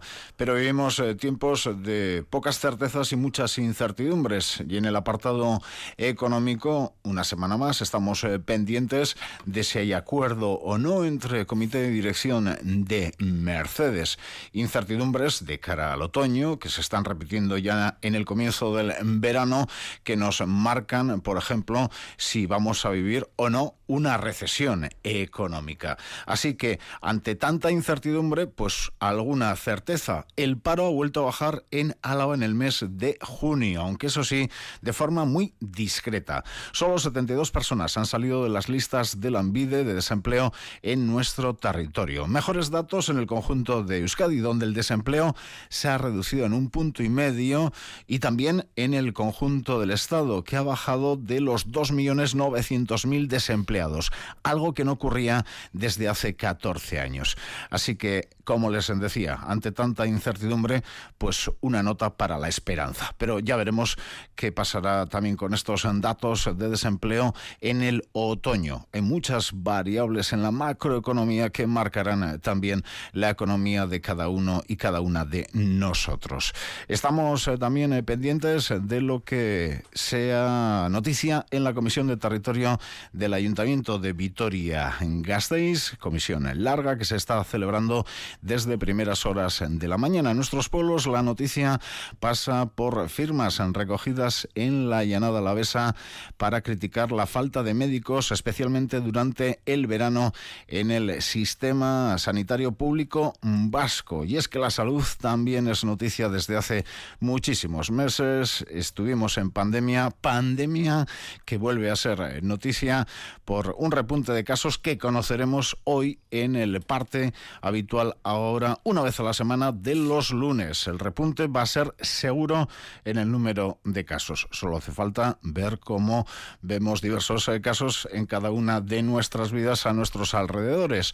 Además, el sector de intervención eh, social convoca nuevas jornadas de huelga, un sector que, como saben, realiza diversos eh, trabajos o contratados eh, por las instituciones que pasan por eh, vulnerables, menores, víctimas de violencia machista, personas en riesgo de exclusión social, servicios sociales que son atendidos por este sector de intervención social. El transporte también va a ser noticia esta semana porque va a haber reunión de la Autoridad Vasca del Transporte. Tendrá que decidir ese órgano interinstitucional cómo se complementan las eh, ayudas del Gobierno central, las ayudas que llegan desde el decreto de hace unos días de Pedro Sánchez. El Carrequín Podemos en Juntas Generales, por ejemplo, ya ha realizado una propuesta, un bono transporte a partir de las ayudas estatales que abarate e impulse el uso del transporte público en Áraba. Mientras que en deportes, en esta locura que se ha convertido el fútbol profesional en los últimos años, ¿se acuerdan cuando la liga comenzaba en septiembre? Eso pasó a la historia. El 13 de agosto, sábado, comienza la liga para el Deportivo Alavés en Leganés. Leganés Deportivo Alavés a las 9 de la noche el 13 de agosto, cuando todavía algunos tendrán cierta caraja de las fiestas de Vitoria. Y el 19 de agosto el primer partido en Mendizorroza. Es un viernes a las 10 de la noche. Deportivo Alavés Mirandés. Pues así nos quedamos eh, con la información. Les hablamos también del tiempo. Le voy a preguntar a Jonander Arrillaga de Euskalmet qué nos está robando este mes de, de- de- de julio. Acaba de comenzar, pero también el mes de junio, salvo una semana a 40 grados prácticamente. El resto, ¿dónde está el verano? Kaixo, egunon. ¿Qué pasa con este verano? Bueno, pues eh, tampoco es tan raro, ¿no? Eh, de hecho, el año, el verano pasado tuvimos muchos días que eran así, con cielo nublado, con temperaturas frescas y bueno, esperamos que hoy las nubes vayan poco a poco a menos. ¿eh? De hecho, ya está levantando, se van a empezar a abrir claros y por la tarde tendremos eh, ratos de sol, aunque todavía quedarán algunas nubes, sobre todo hacia el norte. Eso sí, el viento del norte va a ser fresco. Hoy no vamos a pasar calor, las temperaturas máximas serán de unos 23-24 grados. Mañana, eso sí, sí que suben algo. Mañana podemos llegar hasta los 25-26. Además, aunque mañana martes también vamos a amanecer con muchas nubes, el cielo bastante nublado, alguna lluvizna, va a levantar antes que hoy y se van a ir imponiendo los claros. Así que el día en general va a ser el de mañana bastante soleado, pero ya adelanto que hacia el anochecer de mañana irán apareciendo nubes de evolución y esto va a ser una señal del tiempo inestable que nos espera a partir de mañana por la noche y sobre todo de cara al miércoles. Bueno, pues así nos vamos a quedar, nos lo contarás mañana. Jonander, Millasker. Gerarte Agor.